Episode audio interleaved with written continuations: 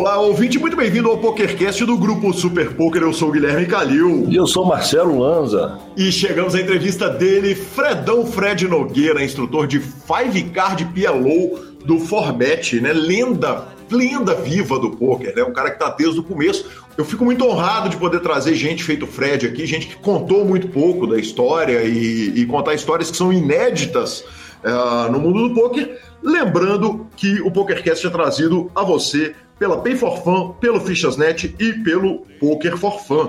Perguntas, participações, sugestões, promoções e comentários. O nosso e-mail é pokercast.gruposuperpoker.com.br, Instagram e Twitter, arroba Guicalil e arroba Lanzamaia. Nosso telefone é 319-7518-9609 para áudios que devem vir, obviamente, pelo WhatsApp e ou para entrar lá no nosso grupão do Instagram, como fez o querido Léo Souza, lá de Duque de Caxias. Marcelo Lanza, começa o programa dizendo o seguinte: a, a, eu, eu, vou narrar a descrição de quem estava de longe dos fatos e você me conta se a minha descrição está acurada, está correta. Justo. Ah, na segunda-feira à noite, o senhor está jogando um torneio ao vivo e arruma 20 mil reais jogando torneio ao vivo. Na terça-feira, a senhora Dona Gabriela Belisário, senhora sua esposa, minha filhada de casamento, assim como o senhor, vira e fala o seguinte: deixa eu mostrar quem manda nessa casa. e arruma uma terceira colocação no torneio de 800 pessoas para 30 mil reais. É mais ou menos isso? Minha leitura foi razoavelmente correta? Significa.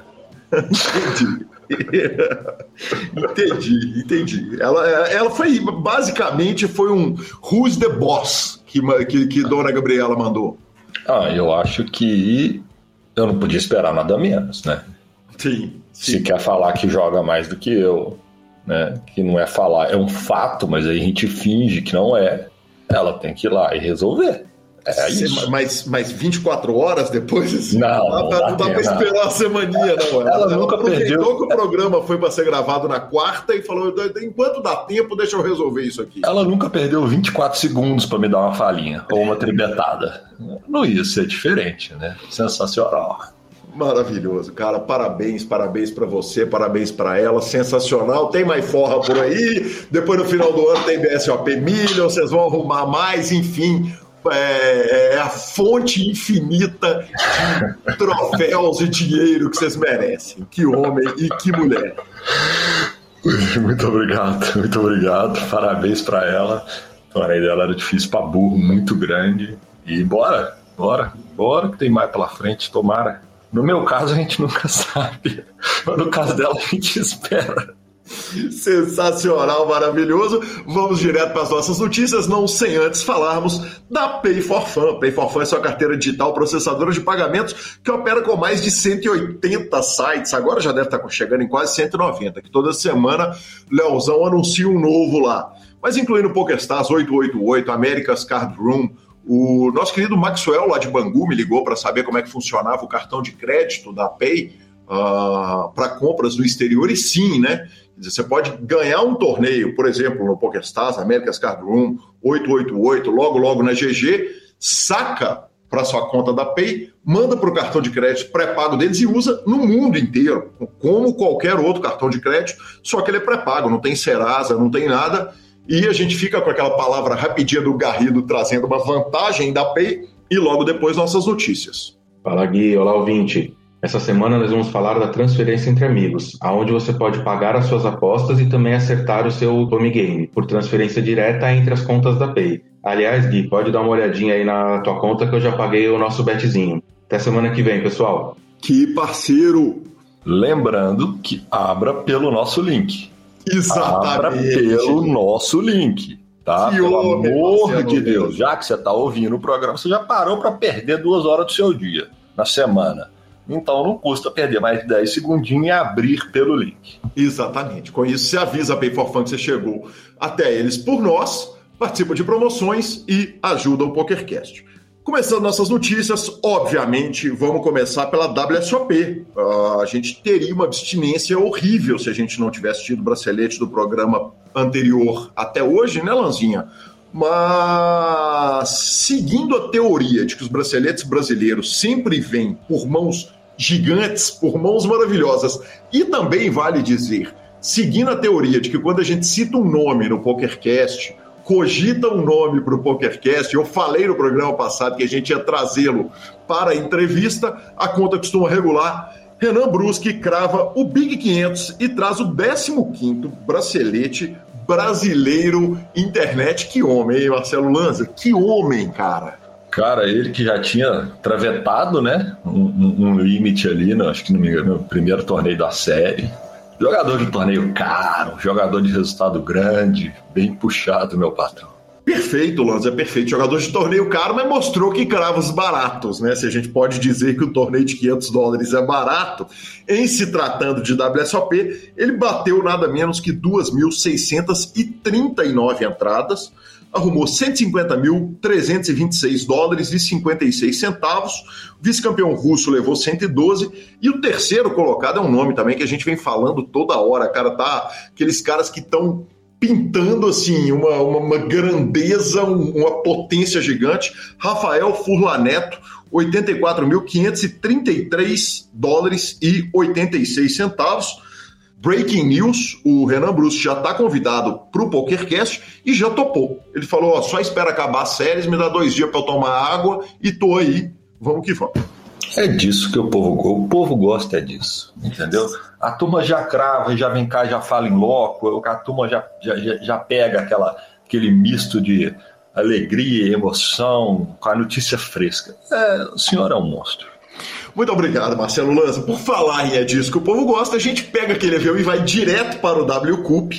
Uh, onde o destaque, evidentemente, dessa semana foi a cravada do Pevigar, o Pedro Garanhani, evento número 4, 5,2 mil dólares de Bahia. Ele bateu 200 entradas, arrumou 195.689 dólares e 70 centavos depois do heads up com o Dai Ventura, jogador que já passou pelo PokerCast. O Pedro, obviamente, eu vou tentar trazer ainda logo, logo esse ano. Uh, claro que é um pouco difícil falar com ele durante as séries, mas que fase, cara. Que fase dele, que fase do Nine Tails. Tá louco, é sensacional. Vale o destaque para a transmissão do Vitão e do Alan. Aliás, fizeram transmissão na segunda, fizeram ontem na terça, e pelo jeito hoje tem mais. O Léo Cabral também entrou na transmissão. O Léo Cabral é um cara super bacana, que eu tenho maior carinho com ele. Dante Goya arrumou a segunda colocação no evento 5 High, especialidade da casa, né? 181 entradas, o 2100 Pot Limit Omaha Six Max. Dante é um monstro do joguinho.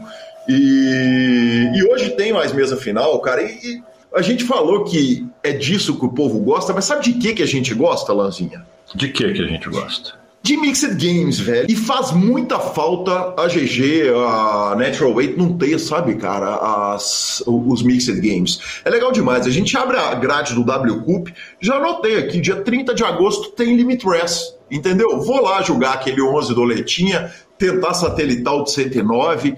É, cara, que legal é acompanhar a, a, a série inteira de torneios no PokerStars, visto que tem horse, tem rest, tem stud, tem tudo, cara. Justo, justo.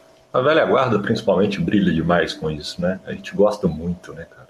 Sim, sem dúvida nenhuma, tá louco. E não é completo, não adianta. Nunca não vai adianta, ser completo exatamente. mundial que não tem todas as modalidades. Não, não tem como. Perfeito, 100% de acordo onde que eu assino. Direto pegamos o avião, vamos para o WPT WOC, WOC, World Poker Tour, World Online Championship, onde logo no evento número 1, 215 dólares o PKO Opener, 4.777 entradas, campeão Guilherme Bives do Forbet, 92.752 dólares, e vice-campeão Luiz Atar, jogador brasileiro também, quase 69 mil dólares.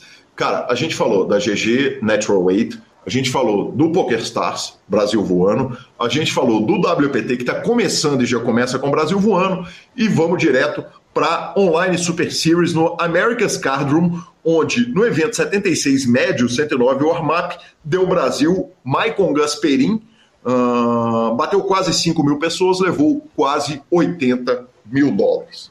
Dito tudo isso, Lanzinha, é série pra caramba, né?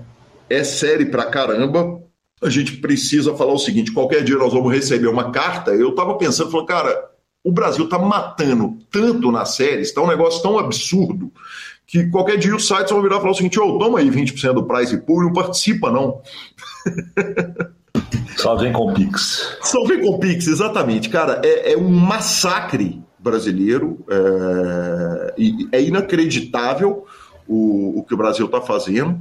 Tem um fato que a gente tem que falar do seguinte: está difícil para o brasileiro ir para a WSOP. Então, poucos brasileiros vão conseguir ir para Vegas esse ano. Então, tá sobrando algum dinheiro para a turma investir mais ainda. O dinheiro que ia ser investido lá em loco, lá em Las Vegas, a turma está podendo investir mais ainda no online. Agora, essa quantidade de série, para quem não arrumar o Big Hit, vai machucar, né, Lanzinha? Ah, Gui, é, quando se trata de série, se trata de valores sempre mais altos, né, principalmente para quem se prepara para jogar a série.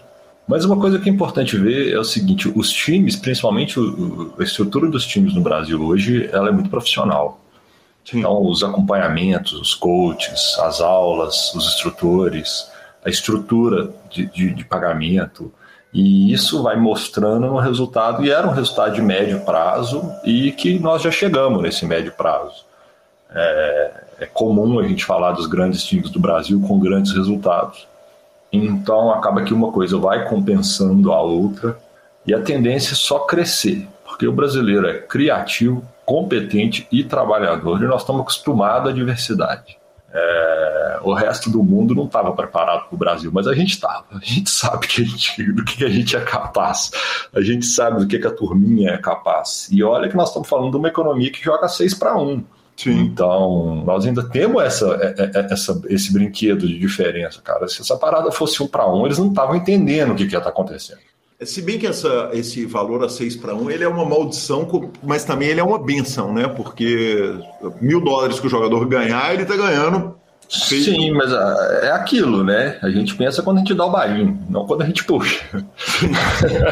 quando você dá o bainho, você perdeu o dinheiro, né? Como é que é aquela história do cash? Ah, não, quando você tá de frente, fala, ah, tô de mil. Não, você não tá. E quando você não for lá e realizar o dinheiro, ele vai é seu. então, assim, é mais caro pra gente, né? Pra, pra, pro brasileiro, no geral, jogar grandes séries. Cara, você jogar um torneio de 500 dólares, igual o Renan cravou, nós estamos falando de 2.500 reais. Sim. É diferente se fosse um torneio de 500 reais, onde a gente teria 10 vezes mais brasileiros jogando. Então, nós ainda não temos a, o volume que esses caras têm, mas nós já temos resultado em volume. Sim. Então, é maravilhoso. E, e a tendência, pelo que a gente vê das estruturas, é aumentar sim. Nós vamos, pink cérebro na parada, nós vamos dominar o mundo. Cara, é, por falar em domínio do mundo, o Lance Bradley do Pocket Fives me chamou para atenção de um, de um fato curioso, cara. Uh, são 195 países no mundo, incluindo o Estado da Palestina e o Vaticano, Lanza. No top 100 do Pocket Fives do mundo do poker online, quantos brasileiros você estima que tem? Uh, 11. 33 na minha contagem de ontem. Só que essa é na primeira página, de 1 a 100. Na página do, de, de, de 101 a 200, tem mais quase 40, cara. É inacreditável. É inacreditável o que o Brasil está fazendo. Maravilhoso, maravilhoso, maravilhoso. Merecido, merecido o trabalho que foi feito. Vamos falar assim, desde o trabalho de base. Nós estamos colhendo os frutos e, a gente já falava que o Brasil era a nova potência do poker e está realizando e é bacana demais ver isso, né? A gente começa a ver agora em número de bracelete, nós vamos ver isso em número de bracelete ao vivo quando tiver normal, quando tiver liberado. A quantidade de brasileiros que começou a ir para Vegas ano após ano não para de aumentar, tirando né, esse ano que vai ser atípico. E a tendência, assim, é, antigamente, quando o Caio Pimenta deu um buy-in de 100 mil dólares no, no Poker Stars Caribbean Adventure, a gente falava, puta cara, como, né? Conseguimos um cara. Hoje em dia, cara, os brasileiros vão chegar e vão dar Bahia em tudo e vão jogar de igual para igual ou melhor do que a grande parte do field. Então, a tendência, assim, quanto mais bains nós temos, mais representantes qualificados nós temos, mais resultado nós vamos ter, é automático, né? Sensacional. Por falar em bains gigantes, tivemos o fim do Super High Roller Bowl Europa, evento número 1, 25 mil dólares short deck. E o campeão foi ele, o homem, a lenda, o máximo. O maior ídolo... de todos, ídolo Exatamente, o ídolo desses que vos falam. Filipinho. Filipinho. Filipinho. Um dos Filipinhos, né? Porque temos o Galford, temos o Helmut, não, mas foi ele, o maior, Phil Ivey, levou 408 mil dólares, batendo ninguém menos que Steve Chidwick na segunda posição e Mikita Badziakuski na terceira colocação. Que sensacional. Começou bem essa, esse Super Roller Bowl Europa, hein? É, ele está desenferrujando. Ele está desenferrujando. O Filipinho está preparando, está tá preparando o terreno. É, é a gente gosta dele demais, é engraçado. É até engraçado. Demais, demais. E, e cara, passando de Felipe para outro Felipe, essa noite tem Phil Helmut contra Tom Duan no High Stakes Duel. Uh, o Helmut contra Duan vai ser é, é, é, um, um, duelo que agora sim né, gera interesse. O anterior tinha sido contra um jornalista que não, não, não dizia muito para quem é aficionado com pôquer. E obviamente eu abri aquelas odds ali da Poker Shares. Tá pagando o Phil Helmut 2,10 e Tom Duan 1,78. Olha aí, a turma, pelo jeito, tá, tá, tá botando fé no Phil Helmut. Melhorou, diminuiu a distância das odds, hein, Lanza? Melhorou, tá bem menos underdog. Tá, Ué, o pessoal assustou, né? Assustou, sentiu. Cara, dos últimos 27 ganhou 26, se não me engano. É, conta é essa? Assistiu, assustou. Tá certo. Fazer o quê? Sensacional. Mas eu sou Durr, só pra você saber. Ah, eu também sou, Tom, sou, sou Tom Durr, acho que agora vai.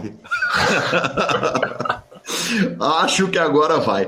Uh, Lanza, e de Phil Ivey para Phil Helmut, agora a gente vai para Phil Galfond, evidentemente, onde Brandon Adams foldou o desafio. Eles jogaram online, perdeu o desafio, foram pro ao vivo e tal. Uh, a gente chegou no dia 22 de agosto com uma sessão de 700 mãos, o Galfond ganhou 150 mil na session, tinha mandado a, a, o número para 295 mil dólares. A aposta paralela era 400 mil do Galfond contra 100 mil do Brandon Adams. E o Brandon Adams falou: toma mais 100 mil aí em cima desses 295 e obrigado, não quero brincadeira com você mais não. É, né? Significa. É o mundo dos Filipes, né? Pelo jeito. Nossa, o programa hoje pode chamar PokerCast by Phil. Exatamente. quem sabe não, quem sabe Felipe Fio, Felipe Mojave, todos os nossos Filipes também não aproveita e forma uma nota essa semana, né? Exatamente, exatamente. Encerrando a nossa sessão de notícias, Ben Sibi foi anunciado como novo embaixador do PokerStars. Uh, essa notícia aconteceu logo depois que o PokerCast saiu. A gente entregou para o Rodolfo e o PokerStars fez esse anúncio gigantesco, né? O Ben Sibi é o Benjamin Roll, que com esse nome, felizmente, ele não fez quinta série aqui no Brasil. E. Putz, grilo. Mas não é? Nossa! Você imagina o Benjamin Rowe fazendo quarta e quinta série no Brasil? Ia ser trollado, não? Meu Deus do céu. E Kristen Bicknell sai do Party Poker, Lanza. Kristen Bicknell, a canadense, tem três braceletes, é um dos maiores nomes do, do poker no mundo. E a pergunta agora é o seguinte: quem vai assinar com a campeã, tricampeã do Global Poker Index, né? Ela é basicamente uma Gabriela Belisário do mundo, né? Cara, que fenômeno! E a saída dela do Party Poker certamente não é para ficar sem escudo no peito, né? Não, não é, não é. Não é, vamos ver esse movimento que o PS está fazendo, né? Começou a fazer novamente. Ele tinha feito ao contrário, acho que ele viu que não deu certo, buscou. Puta nome que trouxeram agora e tem potencial, tem potencial para anunciar mais gente grande, né? Exatamente, exatamente, cara. É, é, é, um, é, um, movimento perfeito. A leitura sua está correta, né? É, já trouxemos streamers, agora vamos voltar com os prós, né? É porra, trouxeram, trouxeram agora um dos maiores nomes em matéria de, de, de curso, dos, dos, cursos mais picas de todos, a referência de tudo, né? Entre outras Sim. coisas. Então, bora. Exatamente, ficamos com a palavra do Fichasnet. O Fichasnet é o seu parceiro para compra e venda de ficha nos principais sites de poker online. Chame o Fichasnet e avise que chegou até eles pelo PokerCast para participar de promoções super especiais para os nossos ouvintes. O WhatsApp do Fichasnet é 062 99837 1007 e lá você negocia suas fichas com os melhores preços. O Fichasnet trabalha com créditos do PokerStars, PariPoker, PP Poker, o Poker, EcoPays e AstroPay Card. Repetindo, o WhatsApp do Fichasnet é 062 99837 1007. O número está na descrição dos nossos programas. Fichasnet, confiança e melhor preço para suas fichas. E vamos para a entrevista com o Fredão, Fred Nogueira, Five Card PLO e que história fantástica de poker, Lanza. E chegamos à nossa entrevista quando recebo aqui, querido Fred Nogueira. Fred Nogueira, professor de PLO, jogador de PLO 5 do Forbet, mas com uma longa história de vida, uma longa história de poker, talvez um dos jogadores mais do inicinho do poker. Muito bem-vindo, Fred, é uma honra te receber aqui no PokerCast. Fala, Calil. Eu que agradeço, cara. É um prazer estar aqui. Quantos anos que eu escuto aí seu podcast, mas agora, tanto tempo depois, sendo um prazer de estar aqui, podendo contar um pouco aí da, da trajetória desse dinossauro do poker aí, né? Exatamente, quando a gente fala de dinossauro, é dinossauro mesmo, né? Nós vamos começar, nós vamos chegar lá em 2003, mas tem uma pergunta tradicional do PokerCast: quem que era o Fred antes do poker? Cara, antes do poker era o quê? Era da minha infância, né? Minha juventude, assim. não tem muita história, assim, a não ser muita história que não profissional antes. É mais, eu, eu sempre gostei muito de esporte, né, cara? Sempre acompanhei bastante, sempre fui bem competitivo. Cheguei a competir em nível estadual, né, mineiro e nacional. Comecei na natação, joguei handball, joguei futebol, joguei tênis, então sempre, sempre querendo competir, né? Aí até que veio o poker ali para mais, mais futuramente, né? Ali pelos ah, 18 anos, aquela, aquela idade ali que todo mundo começa, e aí foi só o poker para frente. Então, sei lá, acho que tem mais. Já tô quase no, na meiuca ali, né? De pós-carreira de poker. Fredão, natação, handball, tênis, dava para virar? Quer dizer, primeiro o seguinte, de onde que nasce esse espírito competitivo? Era o pai, a mãe que colocava na, na, na escola, ou você já tinha isso, você tinha esse, esse, esse olhar de águia, Eye of the Tiger aí, ou de onde que vinha esse espírito de competição? Cara, boa pergunta, não sei dizer, cara. É porque assim, eu cresci com mais dois irmãos, eu era o irmão do meio. Então meus pais trabalhavam fora, e a gente, pô, três homens em casa, sempre muito competitivo, querendo ganhar tudo do outro, né? Um lugar melhor para poder almoçar, é, piadinha, é aquelas, né, lutinha. Então era meio que, acho que foi natural, cara. Aí dos esportes, principalmente ali na escola, quando começa a educação física, sempre querendo ganhar tudo e tal. E, e aí foi, foi indo, né? Até que até que eu falei, cara, eu acho que eu levo jeito no negócio, porque quando eu meto a cara, eu consigo competir, né? E foi assim desde os esportes iniciais. Você era bom de tudo? Você era o, o, o cara bom da educação física, o cara que, que era primeiro a ser escolhido? A primeira a ser escolhido eu não sei, porque eu era aquele cara que era bom, mas eu não, eu não era o talentoso, tá ligado? Eu conseguia compensar mais na estratégia. Desde criança eu já pensava muito em como fazer ao invés de só fazer que é o que a molecada fazia, né? Pensava nas estratégias e tal. Então, assim, sei lá, os professores já viam, ó, oh, ele é bom, mas a galera não valorizava tanto assim. Mas eu me, me dava bem, cara. Assim, eu não era o melhor, mas eu tava ali no top 3 em todos. Eu não era o top 1, mas no top 3 meio que de todos. Compensava ali com a estratégia mesmo. Perfeito. E entre os esportes que você citou, tá o tênis, que é um, um um esporte que, cara, é inacreditável. Se for provavelmente um a cada cinco pokercasts, eu pego um cara que jogou tênis. Claro que tivemos aqui o Bruno Soares, que é um ídolo mundial de tênis, né? É, número um do ranking de duplas, um gigante. Mas só de Bruno tenista já passaram cinco aqui, né? então, então e, cara, eu... e tênis foi meu principal esporte, assim, desses, desses todos que eu falei, o que eu mais me dediquei realmente foi o tênis. Cheguei a competir em nível nacional. E, cara, tênis é muito legal, né? Porque é muito mental. Só quem joga que tem ideia. E aí no mês você tá naquela briga mental com você e tal. E, porra, sem dúvida nenhuma, o tênis impactou demais a minha carreira como poker player, né? Ali, como lidar com o down swing e a disciplina do treino. Você treina, treina, treina, chega no jogo, joga mal, aí o cara volta para treinar, esses altos e baixos. Acho muito similar, né, cara? Você está falando de alguns aí, o Bruno Soares mesmo. Cara, eu conheci ele foi coincidentemente através do poker, cara. Quando eu fui jogar ao vivo, quando eu tinha meus 18 anos lá em BH, ele é mineiro também, né? Aí ele tava Sim. lá, eu empolgadão, eu falei, caralho, eu sou o Bruno Soares aqui. Com... É, é, impressionante, né? Como que o poker atrai tenista. Fredão, é, o tênis é um esporte de.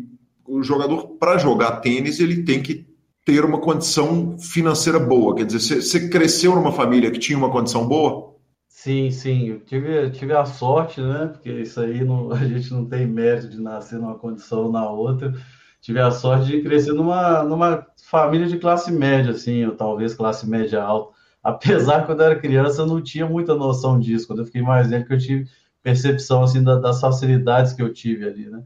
Isso me uhum. ajudou uhum. também com um pouco, né? Desapego do dinheiro e tudo, porque não dependia tanto. É, sem dúvida, assim, ajudou bastante. E Correto. Com tênis, e, e, com tênis com os esportes também, né, cara? Porque, assim, por exemplo, na época da escola, eu, eu podia viajar o circuito, eu ia jogar no Nordeste, eu jogava, viajava o circuito, isso aí ajudou bastante, né? Essa experiência aí de poder competir e tudo. É, é sorte, né? Dava para virar, Fred? Tenista? Cara, acho que não, viu? Eu tenho 1,73, cara. A altura é meio que um limitante. Se você pegar o circuito lá, cara, abaixo de 1,80 é só os fenômenos, fenômeno mesmo. Dava para uhum. chegar ali no filtro, não sei lá, no, dedicar-se à vida, ser um 300 do mundo, 500, mas para virar mesmo, não, acho que não dava não. Tanto é que quando eu me liguei disso, quando eu tinha uns 16 anos, eu falei, ah, cara, vou me aventurar em outros esportes aí, fazer outras coisas, tênis profissionalmente, não vai dar não. E como é que o poker entra na vida, Fred? É, foi nessa, né, de acompanhar os esportes e tal, sempre gostei muito, e na ESPN ali, né, sempre assistindo a ESPN, o, pô, eu acho uma galera, assim, do, das antigas começou com aquele boom ali, né, do Moneymaker, cara, quando ele cravou aquela mesa final lá, contra o Sanfarra, né, e, Sim. e, pô, aquele blefe dele que passa, aí eu comecei a falar, caralho, que irado, passando na ESPN, esporte, Comecei ali, cara. E aí comecei a descobrir as regras, fui procurar na internet, procurando. Até que eu tenho história engraçada, assim, quando eu comecei a jogar mesmo, cara, foi tipo no final do terceiro ano, assim, da escola. Na época uhum. ainda era, ainda era por bimestre que dividia, né? Hoje eu acho que a escola é trimestre e tal. E aí no terceiro bimestre eu já tinha passado de ano. E aí o quarto bimestre eu tinha que, que marcar presença só pela, pela presença mesmo ali, né? Não podia tomar falta, é, no vestibular já tinha passado mais ou menos aonde que eu ia, onde que eu queria cursar. E aí eu falei, eu formei uma galera do fundão lá, cara. Era seis players, né? então era como se fosse um, uma mesa de Six Max. Na época eu não tinha nem ideia que existia Six Max Cash Game. Apesar que a gente jogava City Goal no fundão da sala ali, colocava uma, as cartas no meio ali entre a, as fileiras, né? Que era do canto da sala. Se o professor vinha, a gente jogava a jaqueta em cima para fingir que tinha nada acontecendo. E ali foi, foi indo, cara. Foi dando certo. Entre os amigos comecei a ganhar. Aí a gente marcava final de semana, falava, não, esse final de semana a gente vai fazer um city goal. Aí marcava um churrasco, né? É, vai ser 10 reais. Aí todo mundo já chegava tremendo, né? Que jogava era um, dois reais na escola. Exato, tá todo mundo sem um centavo no bolso. 10 reais é high roller, né? É, poker face, óculos escuros, jaqueta, aquela gamarra toda, né? Era, foi bem aí que começou, cara. Aí foi eu, a galera, eu comecei a me destacar ali entre a galera da, da sala mesmo. Aí eu fui para internet, comecei a procurar, procurar artigos e tudo mais, e aí fui aprendendo um pouco, né? E, e, a história é a clássica, quer dizer, e aí você conhece o clube do pôquer e, e, e, de lá começa, ou você começa já a procurar coisa gringa? Porque, porque naquela época falar inglês era um mega diferencial, né? Sim, eu achava que eu falava inglês nessa época, cara. Eu, eu sabia ler tal, básico ali, né? Até que eu fiz um intercâmbio na época para trabalhar aqueles é, Work and Travel Experience na faculdade, aí que eu me liguei que eu não falava era porra. Eu cheguei lá, primeira frase que eu falei, só escutava Otto, Otto. Eu falei, caralho, sem falar nada, vou, vou aprender. Aí que eu aprendi mesmo, mas já conseguia ler, cara. Eu comecei ali no Pô, a Poker Mania, lembra do Orkut? Foi antes ainda. Depois eu me aventurei ali, Clube do Poker, mais é ver, esse era, era, era, o nacional, né? Mas também já metia os caras ali no 2 Plus 2, procurava artigo. aquela época, assim, pô, ninguém tava sabendo meio que nada, né? Os jogos eram, pô, muito, muito bons. Jogava os free rolls e aí empolgava, lia mais. Era ler o básico mesmo, assim, né? Tanto é que eu foi, foi pela competitividade, querendo ganhar dos meus amigos de escola, que eu comecei a procurar na internet. Falei, ah, cara, esses caras não devem olhar na internet aqui, ainda mais em inglês. Se eu aprender aqui uma coisa ou outra, eu já vou ser melhor que eles. Aí aprendi esse continuation bet. Eu falei, opa, quando bater o flop, eu vou meter bala. já foi o suficiente para pegar os parceiros já. Fred, você era diferente dos caras com quem você jogava? Quer dizer, naquele momento você já olhava e falava, tem alguma coisa aqui? Cara, é, eu me destacava assim, né? Eu, cara, eu sempre gostei muito de matemática, de lógica, né? A ponto de tipo, pô, terceiro ano ali, época de faculdade, tinha aquelas apostilas gigantescas, as matérias todas. Eu passava a aula inteira só resolvendo a, as questões de matemática, cara. Tipo, tanto é que chegou no vestibular, porra, fechei matemática, mas aí as outras eu me fudi, né? Não foi bem distribuído, não. Então, assim, é, eu acho que eu me destacava, cara. E aí foi aos poucos, né? Depois de um tempo eu comecei a cair na real, mas na época eu ia mais por instinto. É, uhum. vendo assim o passado, você fala, ah, cara, eu tava, tava me virando ali, né? Querendo ou não, eu consegui sair sempre para frente ali. Apesar desse jogo ser barato, ninguém sabia o que estava fazendo, né? Então eu acredito que sim. Perfeito. Fred, uma coisa que eu queria conversar com você, queria te ouvir, é que uh, o, o, conhecimento, o aprendizado por fórum, ele foi perdendo potência, né? Aliás, tem uma entrevista sua, uma das entrevistas, das raríssimas entrevistas que eu achei sua, é uma entrevista que é do Mais EV, uh, ah, para o querido Danilo, lá do Mais EV, e, você fala a respeito de, do, do, conhecimento de fórum e tal, não sei o quê, você até dá uma malhada nos livros, você fala que é o pior método de, de, de aprender, você coloca coach, depois vídeo, depois, enfim, você vai listando as coisas, coach, vídeo, fórum e livros. E o fórum, ele gerava um senso de pertencimento, porque a, a sensação que eu tenho, e aí você me corrija se, se, se for uma viagem, é, é que o seguinte, tinha um cara jogando em cada canto da cidade ali, e meio que tanto o Pokermania lá no Orkut, a comunidade Pokermania, quanto o, o, fórum, ele juntava esses caras e criava um senso de pertencimento, agrupamento de uma galera que alguns eram mais malandros do jogo, tinham a, esse, essa vontade de aprender o jogo, desenvolver tecnicamente, outros não, estavam ali simplesmente por ser uma questão social, postavam mais ali na sessão de falinhas e tal. Fala para mim um pouco a respeito da sua impressão dessas primeiras comunidades de poker do Brasil.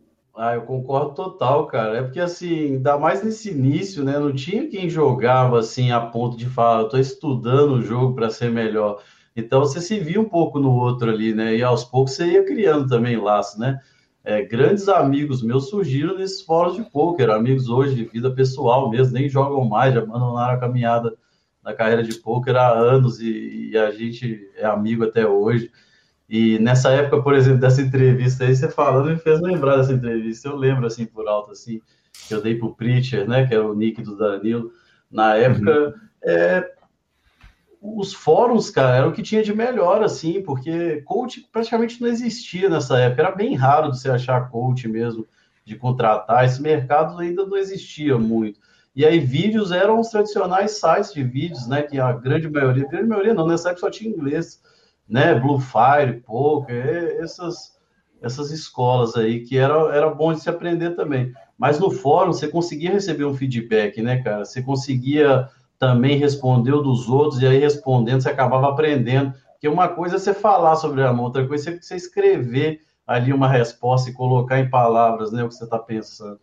E eu e acho que, de certa forma, é né, eterna, né? Você está sujeito a um bullying que, que, que, que ele né, é praticamente uma rede social antes da rede social, né? Total. Hoje, hoje eu vou ler meus posts lá de 10 anos atrás. Eu falo, nossa, cara, você achava que você sabia né? Mas era para a época era suficiente, né? Sim. era suficiente. Sim. E aí, cara, porra, muita, porra, a grande galera assim do old school, né, do poker nacional surgiu nessas comunidades aí, cara, do de fóruns mesmo. Eu acho muito valor. Até vou aproveitar desde que você falou do livro, cara. Assim, é, por que que eu achava isso? Eu até acho hoje, é porque eu, muitos livros é, muito focado né, no, no, no, explorável, assim, o cara está escrevendo o que funciona naquela época. então eles ficam obsoletos muito rápidos. Então, por isso eu achava que não, não vale tanto a pena se dedicar a ler um livro. Mas, com o passar do tempo, foram surgindo livros muito bons também, né? O Dan Almeida mesmo, que é um convidado aí, né, do, do, do podcast aí, sim, sim.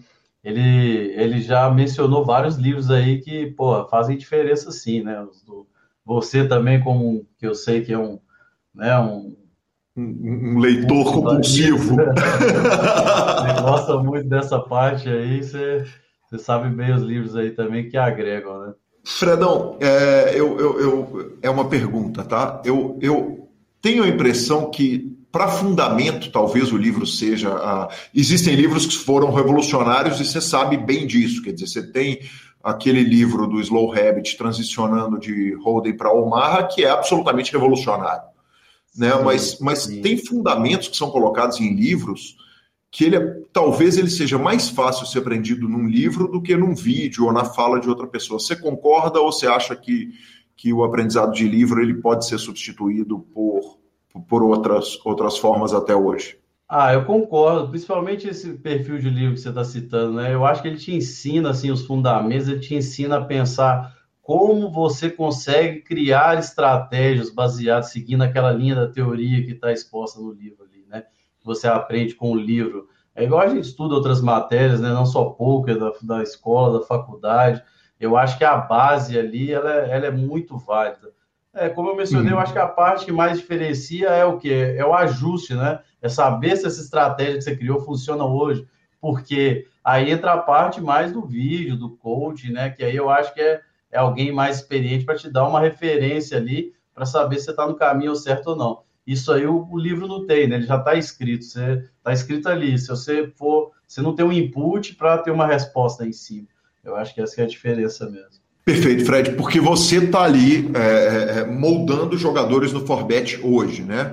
Uma preocupação que eu tenho, que eu conversei com diversos entrevistados do PokerCast e eu faço a pergunta para você também, é o seguinte: é, a importância de um jogador de um time ter fundamento é, é que, é, uma, é que o jogo muda, né? E se você está ensinando para ele a bater o field momentâneo, se você está ensinando o jogador de PLO 5 bater o que o field do, do, do PP Poker está fazendo hoje, e você não está ensinando a ele o porquê que ele tem que fazer A ou B, ou seguir a estratégia A ou B, amanhã, quando o jogo mudar e ele não tiver no Forbet, ou ele tiver em outro time ou qualquer coisa, ele não vai conseguir pensar o jogo né, com, com, com o fundamento. Perfeito, perfeito. Você colocou bem aí, cara. É é, tem duas formas de ensinar, né? Você pode, o poker hoje, para formar um jogador lucrativo, você pode ensinar ele como que ele bate o jogo hoje, aí você uhum. ensina a estratégia que é eficiente versus o field, né? Que é mais ou menos a, a, a receita de bolo ali, mas aí o jogo evolui, o cara só sabe replicar aquela estratégia. E aí, quando você ensina a teoria junto por trás, você ensina o cara a pensar em como criar estratégias, né? Em counter strategies ali para poder é, bater, mesmo que o field mude, mesmo que não só o field mude, o próprio jogador na mesa muda.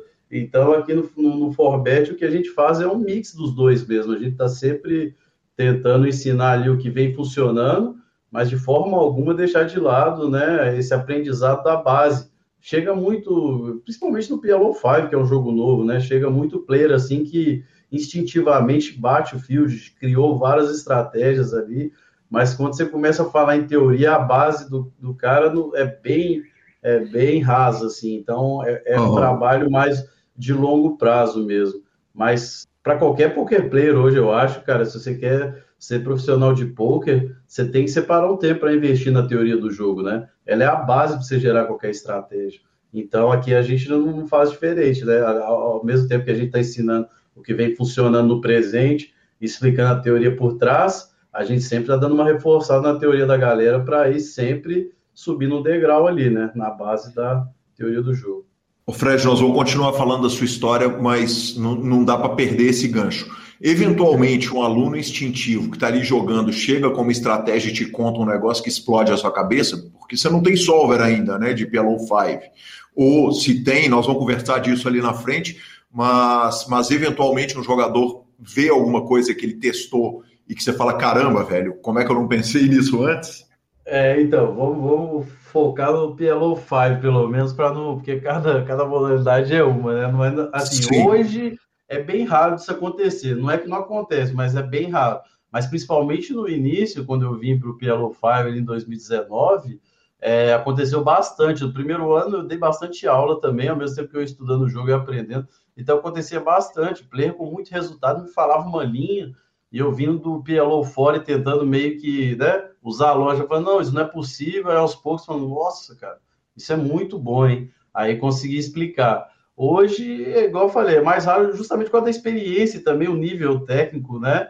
De estar estudando tanto jogo há, há tanto tempo e já ver vários estilos de player é raro de acontecer. Mas esses plays instintivos, cara, é, é, é, eles têm muito. Não é todo mundo que consegue enxergar isso quando o cara toma a melhor decisão. Ele não sabe explicar porquê, mas ele sempre ajustando certo contra o player, né? E aí ele uhum. fala: ah, cara, eu vou foldar aqui porque esse cara não tem blefe. Aí você, porra, mas como não tem blefe? Aí você vai ver ali pela. Você analisa o field e tal daquela linha e realmente não tem blefe. Isso o play instintivo tem dele, né? E isso aí, uhum. com certeza, você, você aprende com esse player instintivo, sem dúvida. Bacana demais, bacana demais. Pegamos o avião, voltamos lá para 2005. É, aqui você começou a jogar, tá ali mais a ver, comunidades e tal, não sei o quê. E, uhum. curiosamente, você, você, me conta que você conheceu o Poker Online em 2006. Quer dizer, você já tinha três anos de poker na hora que você começa a, a jogar o Poker Online. Quer dizer, você já estava já estava na luta, quer dizer, você estava jogando live, quer dizer, onde que estava o Fredão entre 2003 e 2006 quando ele conhece o online? Esse 2003, 2006 foi bem aquele, né, de diversão mesmo, de, porra, é, ir pro, chamar os amigos para tomar uma, jogar, final de semana, ao vivo, bem recreativo. Eu lia online, é, pô, já até cheguei a jogar algum free roll ali ou outro, mas assim, nada, né, nada, nada no mínimo nível sério, não. E aí, 2006, uhum. de 2005 a 2006 ali, eu comecei a a estudar mais e ver que tinha profissional ali. Aí eu falei, cara, será que dá para fazer dinheiro com isso, né? E foi jogando ao vivo até em BH, né? Eu ia nos, nos jogos ao vivo lá, meu irmão mais velho, ele conhecia bem o pessoal de BH, e aí ele estava indo no jogo, ele falou, pô, Fred, vamos lá. Aí eu falei, vamos, é, e tal, só que eu ia morrendo de medo, né? Os caras, pô, mas lá os caras jogam 100 reais. Aí eu, nossa senhora, passa mal. E, e, sendo que lá, lá nesse começo já tinha os jogos caros aqui em Belo Horizonte, né? Quer dizer, já tinha o Zé Velho, Oswaldo, fazendo jogo, fazendo jogo. Exato, Zé Velho, Oswaldinho. Então, foi no uhum. Oswaldinho que eu comecei. Aí foi lá 100 reais, era assim, tinha duas mesas na época, né? E essa era, uhum. da, era a porta de entrada, essa dos 100 reais que eu achava. Mas já tinha um jogo caro do lado lá, bem mais caro, 10 vezes mais caro. Mas tinha um barato para ir atrair nos players, né? E foi ali que eu comecei, ali no, no Oswaldinho. Você chegou a frequentar? A casa deles os jogos lá ou não? Sim, sim, não é. muito, mas não muito, mas cheguei a frequentar, frequentava o Campeonato Mineiro e tal, cheguei a jogar aquele ca cash caro do Zé Velho também. do Zé Velho também. Mas foi mais para frente. Do Oswaldinho, ele tinha uns computadores em volta ali, e eu acho que ele era representante do Best Poker na época, se não me engano. Sim. E aí, cara, sim. eu lembro que tipo, você podia dar o dinheiro para ele ali, ele botava a ficha e você ia. E aí foi numa dessa que eu comecei no online, na verdade, indo lá no Oswaldinho jogar ao vivo. É, um dia, eu fiquei para. Eu acho que eu ganhei uns 100 reais. Eu falei, ah, cara, vou colocar 50 reais aqui para ver o que, que dá. Aí eu dei 50 reais para ele em dinheiro ali na hora. Pô, 50 que era muita grana. É, pelo menos para mim, né? E também, sem contar a inflação, é, sei lá, bastante hoje. E aí eu depositei lá. E foi, quer dizer, acho que foi 100 reais para 50 dólares, se não me engano. Na época era quase 2 para 1, alguma coisa assim. Uhum. E aí, cara, foi nesses 50 dólares que aí sim eu botei, eu tinha ficha lá. Eu podia jogar, sentar. Aí esse 2006 foi meio que assim, cara, eu me aventurando por todas as modalidades. Eu jogava Citigol, eu lia, eu lia artigo de Citigol, ia jogar Citigol para aplicar aquilo. Eu, eu lia MTT, eu ia jogar MTT, tinha meio que de tudo, sabe? Jogava HU, jogava de tudo, mas a HU também era sempre mais estilo torna, torneio mesmo, Citigo HU, né? Aquele de ficha, não era o cash game ainda. Foi ali que eu comecei, cara. Aí nesse 2006, pro final de 2006, cara, eu cravei o MTT de 55, eu acho. É, era poucos players. Eu cravei esse MTT, me deu uns 1.500, 2.000. Porra, fiquei feliz. Eu ter sido as conquistas que eu mais comemorei, tanto é que eu lembro até hoje. E aí, com esse dinheiro, eu caí nos cash game. Eu falei, porra, agora eu acho que dá pra ir pro cash game. E aí eu caí lá, cara, não saí mais. Aí eu falei, porra, vou ficar no cash aqui, gostei desse negócio, né? Parecia que você tinha pelo menos uma sensação de controle, de você poder ganhar, perder, a variância era menor. Aí eu falei, ah, cara, eu jogava deep, sem blinds, o blind subia, e jogando Six Mags, aí eu comecei ali, cara, e aí nunca mais saí dos cash games. Fredão, a faculdade indo pro vinagre ou não? Cara, eu, eu, eu, eu meus pais, meu pai é empresário, né? E, uhum. Então, assim, eu meio que tinha aquela meio que obrigação, assim, dentro da família de, pô, pelo menos concluir o ensino, o ensino, o ensino superior ali é obrigação, né? Então, assim, eu falei, cara, eu vou seguir aqui. Na época eu falei, eu vou jogar poker aqui porque tá me dando uma grana, né? Comecei a fazer faculdade de administração de empresa, falei, ah, vou tocar uns negócios do meu pai, vou jogando esse joguinho aqui que tá me dando dinheiro, preciso dinheiro, pedir dinheiro pro meu pai e tal, já dá para né, pagar os dólares depois da aula e tal. E aí, só que o negócio fluiu demais, cara. Comecei a ganhar demais em dólar. Eu falei, caralho, mano, tô ganhando muito dinheiro. Aí começou na faculdade, até aquela época de estágio ali, né? Aí o pessoal indo assinar estágio e tal, olhar, pô, estágio era, pô, cinco horas por dia, você ganhava, não sei, 400 reais. reais. É, 200, 400 no final do mês e voluntário. Eu falei, cara, meu estágio vai ser jogar pouco. Enquanto a galera vai pro estágio, eu vou sentar lá a bunda no PC e vou jogar. Aí minha mãe e meu pai não falavam nada, tá ligado? Eles, é tipo assim, eles não, assim, nunca foram a favor, mas também não criticavam, né? Falava, ah, tá fazendo faculdade, daqui a pouco larga isso aí, tá beleza. sempre fui viciado em, em joguinho de RPG e tudo na adolescência, eu já estava acostumado a passar o dia no PC, né? E uhum. aí, cara, comecei, porra, chegava sexta-feira, juntava dinheiro, o que, que eu fazia? Sexta-feira eu chegava pra galera da faculdade e falava, não, hoje o engradado por conta do Fredão. Aí eu lá já tava forrando aquela semana de forra, né? Quando tinha semana de forra, falava, não, todo mundo depois pro bar, toda faculdade tem aquele boteco na frente, né? E aí a gente ia para lá, ficava bebendo, e eu achava o máximo, né? Dando a forra pra galera e forrando, falando, caralho, cara, que negócio que é esse? Mas era sempre assim, meio que assim, vou fazer essa faculdade aqui, mas aí quando eu formar, eu largo esse pouco de lado e vou tomar conta dos negócios, né? Da família sempre meio que nessa, nessa pegada durante a faculdade. Então eu cursei a faculdade toda, completei de boa, depois fiz uma pós também. Aí durante a pós que eu saí de casa, da casa dos meus pais, cara, eu comecei a levar mais a sério. Essa aí eu já tinha o quê? Tinha uns quatro anos de faculdade, né? De administração, quatro anos, tinha formado já. Aí fazendo a pós, já estava levando mais a sério, já consegui pagar um aluguel, fui morar. Na verdade, eu, eu cresci em contagem, cara. Levando mais, levando mais a sério o poker eu não estou querendo fazer aquela pergunta que todo mundo que, que é jogador de poker, que é músico, que é podcaster, ouve, que é você trabalha também ou você só joga poker, mas você, tava, você foi morar mas sozinho? era de ler isso, não. Levando a sério o poker do tipo, caralho, eu acho que pode ser uma profissão real, cara. Talvez eu nem quero ir para esse lado da família aí. Eu tô fazendo, porra, uma grana aí que, pô, nenhum dos meus amigos fazem, né? Eu nem falava para então... ninguém, ficava ali.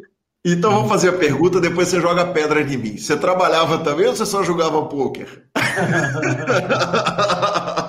só jogava pôquer, cara. Só jogava pôquer. Na época eu consegui, porque eu precisava do estágio para poder formar, né? Aí eu, eu acho que eu consegui, cara. Algum, porra, meu pai era dono de empresa, ele assinava lá que eu estava fazendo estágio lá mínimo, e aí eu consegui formar assim.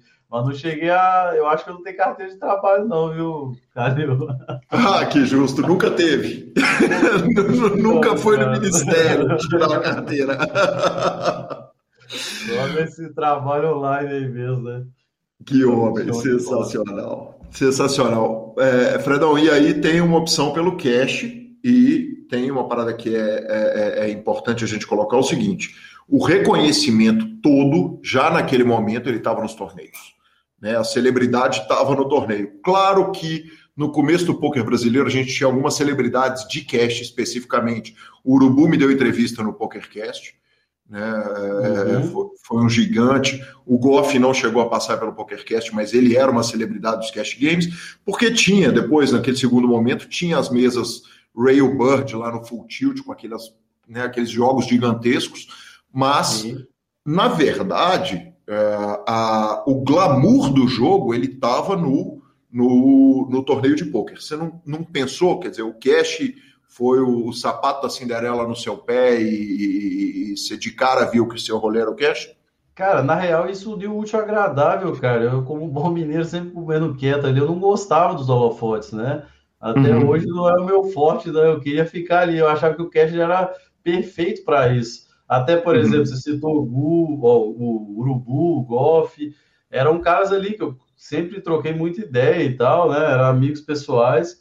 E, mas eu não queria aparecer, eu falava com eles, então de jogar mais cara, eu falei, cara, eu tô de boa aqui, eu cheguei, fui escalando os limites ali no, no PS, né, e parte pouco EPP na época, até o Futilt também, eu jogava entre 400 e 1K, né, jogando Holden, é, e eu não queria subir mais de 1K, cara. Eu falo, cara, esse dinheiro que eu tô fazendo, eu, tipo assim, eu, eu, tinha uma regra na época, cara, essa é a consciência financeira fazendo diferença no longo prazo, que eu não gastava mais, eu tinha uma regra que eu não gastava mais do que 20% que eu ganhava, cara. Porque, porra, com 20% eu já conseguia pagar caixa de cerveja pra galera no final da aula, já conseguia fazer isso, aquilo, sair com a namorada. E aí eu ficava só juntando meio que naquela ponduragem. Daí eu falava, cara, meu futuro, e foi uma parada que meio, né, quem é filho de é, que, que, tem empresa, já é meio natural você ser a transição ali, né? E lá em casa, entre os três, era meio que apontado como sucessor natural, assim. Então, na minha cabeça, nem passava que eu ia levar o poker, né, por tanto tempo. Era só um temporário. Eu achava que o cash game ali, esse tipo jogo, cara, na, fora dos holofotes ali, era, encaixava perfeitamente, porque eu não precisava aparecer.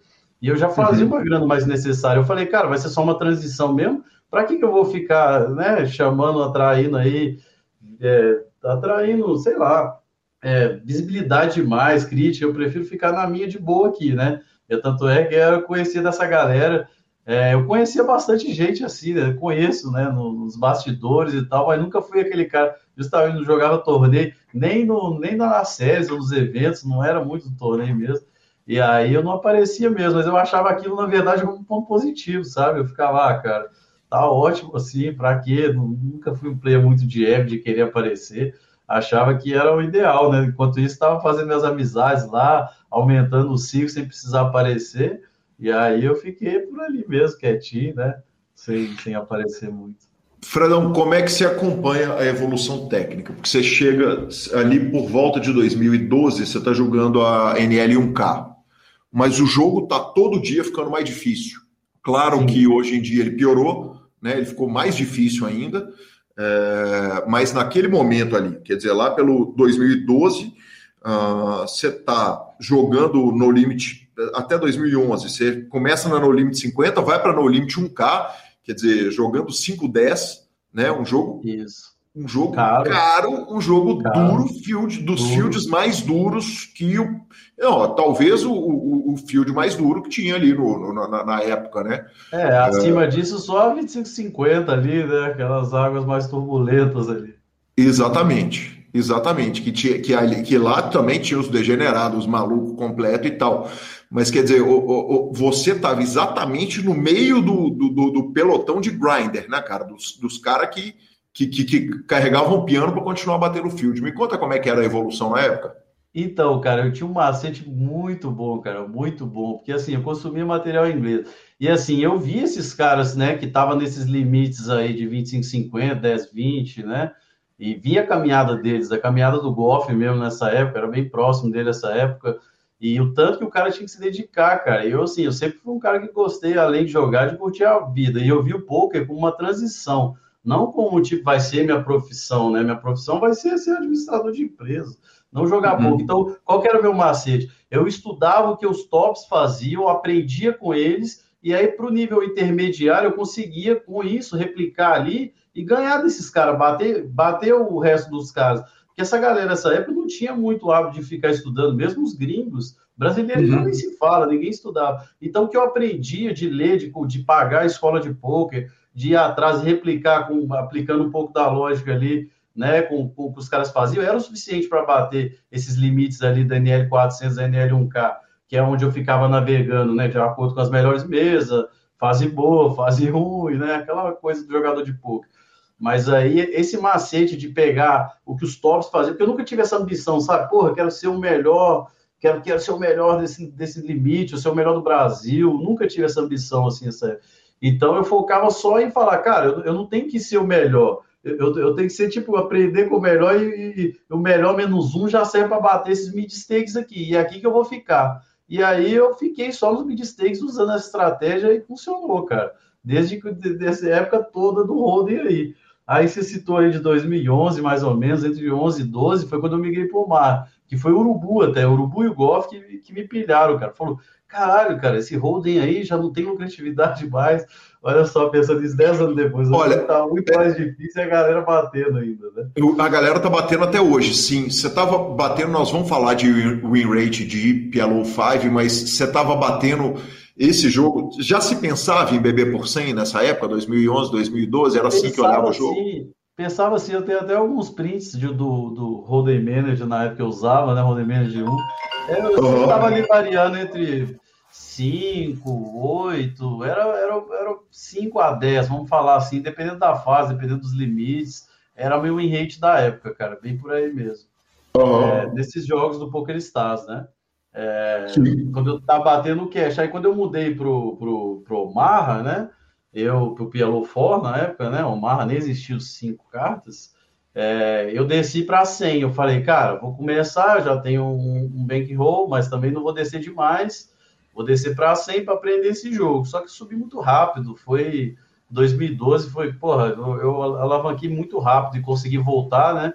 para esses limites que eu jogava Texas, e em, em seis meses eu já estava de volta ali, a PLO 400, a PLO 1K. Sempre seguindo essa linha da win aí, cara. Eu tinha que bater ali num determinado número de mãos, pelo menos 5 BB barra 100, para subir para o próximo limite. Eu era bem disciplinado nessa parte. Eu não tinha muito aquele ego de atirar, ou quando estava perdendo, meter ficha para buscar o ferro no limite de cima. Essa disciplina aí sempre foi uma coisa bem natural para mim. Perfeito, bacana demais. E aí a transição para o PLO. Quer dizer, você é, é, é chegou a pegar Zoom de holding ou você pega Zoom direto no, ou, você é no PLO que você vai para o Zoom? Não, foi bem nessa época mais ou menos, cara. Eu cheguei a jogar holding sim. É, não foi, eu acho que não foi nenhum Zoom, cara. Se não me engano, foi na época do Rush. Full Tilt, Rush Poker, exatamente. Na verdade, o Full Tilt cria o Rush Poker, né?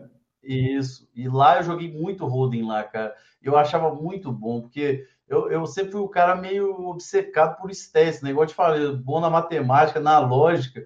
E nessa época tinha uns HUDs bem menores, né? Mas eu já era obcecado ali. Então, tipo, no, no Rush, eu podia explorar os caras, assim, tinha uma galera com fold para tribete gigante. Aí você podia tribetar, o cara não adaptava. Você mudava de mesa, e você tribetava o outro que tinha 80. Se você tá numa mesa regular antes, você tribetava o cara uma, duas, três óbitos, o cara parava de foldar, de fomentava.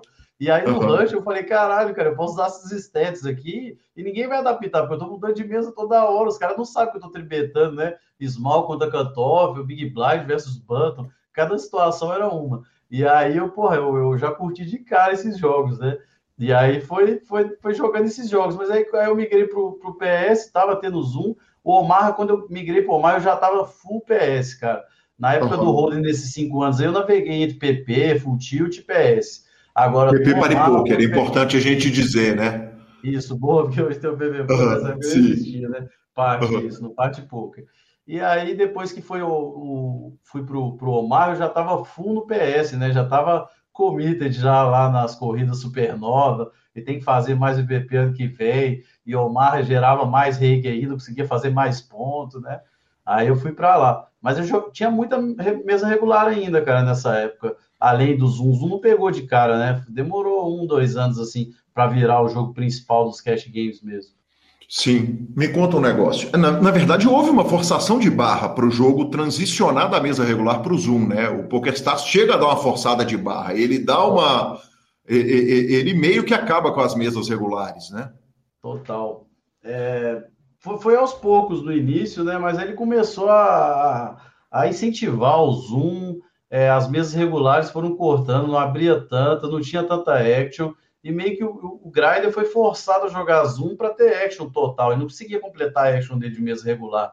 E aí, com isso, o que foi acontecendo? A galera foi jogando Zoom, tomando gosto pela comodidade do jogo, né, cara? Pô, você Sim. senta ali, joga 30 minutos, levanta. Pô, nessa época desses 5 anos de holding, cara, fazer ali uma table selection, cara, você gastava, sei lá, 30% da sua energia ali só para ficar abrindo lobby, fechando, entrando em waiting list e quebra a mesa e entra na outra. E aí os regulares viram no Zoom uma, uma, né, um conforto uma, muito grande ali. E aí o jogo pegou de vez mesmo, né? Somou esses dois fatores aí, é, comodidade junto com o, próprio PS ali incentivando cada dia mais os, os regs a jogarem Zoom. E, e daí para frente foi o que pegou mesmo, né? Principalmente 2013 para frente, 14.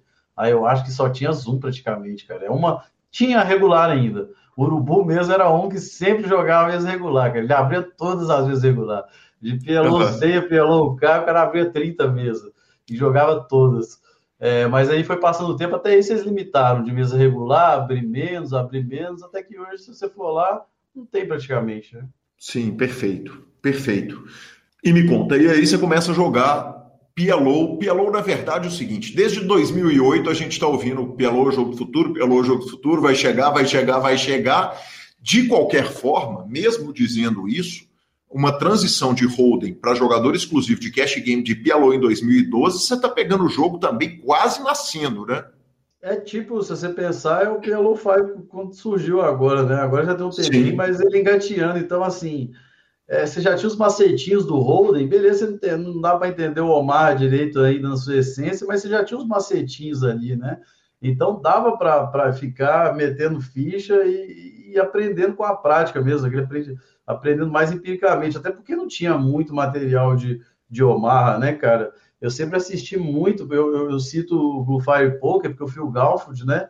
Ídolo máximo uhum. aí, eu sempre, eu sempre acompanhei muitos vídeos dele, e ele, ele fez a transição para o PLO também essa época, inclusive como instrutor. Então eu falei, pô, vou ver os vídeos do Fio, vou ir aprendendo a transição e vou aplicando aos poucos com o que eu for aprendendo, né? E aí foi assim, foi tranquila a transição, cara. Foi muito mais fácil do que eu imaginava. Tanto é que eu lembro que na época eu me pilhei tanto, cara, que, pô, eu tinha vários amigos que jogavam Roden na época, que são regs até hoje, né, cara? É, Andrei, Redão, essa turma aí. E eu falava eles, cara, vamos jogar, vamos jogar o Marra. Eu pilhava todo mundo para jogar o Marra. Porque eu falei, cara, não, é tranquilo, pode vir que você vai bater. Mas a galera tomou uma variância do Marra e acabou ficando no holding mesmo. Mas para mim foi suave. A variância veio mais para frente um pouco. Sim, e, e, e, e, com isso tem um cardume de jogador recreativo inacreditável. Não tem outra palavra que não cardume, né? Quer dizer, tanto que hoje em dia é difícil você entrar num clube do Brasil e, achar um jogo de Texas Hold'em. É porque é muito melhor para o recreativo, né, cara? É aquele lance das equidades serem mais próximos. Isso significa que você está tirando um pouco ali da, né, aquele famoso, principalmente no live, né, cara? Porra, principalmente do, dessa velha guarda. Nessa época eu ia no Zaldinho lá, eu ficava foldando tudo, esperava vir meu Azaz Rei Rei e tinha que ganhar o pote da noite naquele Azaz Rei Rei. Ele era 80-20, uhum. não interessava o que vinha do outro lado. E no, no PLO não tem essa. Então, pô, Fish mete bala, tem equidade, dobra, e aí pegou de vez, né? Então, com certeza, é um, é um, jogo, é um jogo que atrai muito mais recreativo, né? Tem uma variância mais alta, tem mais forra para recreativo.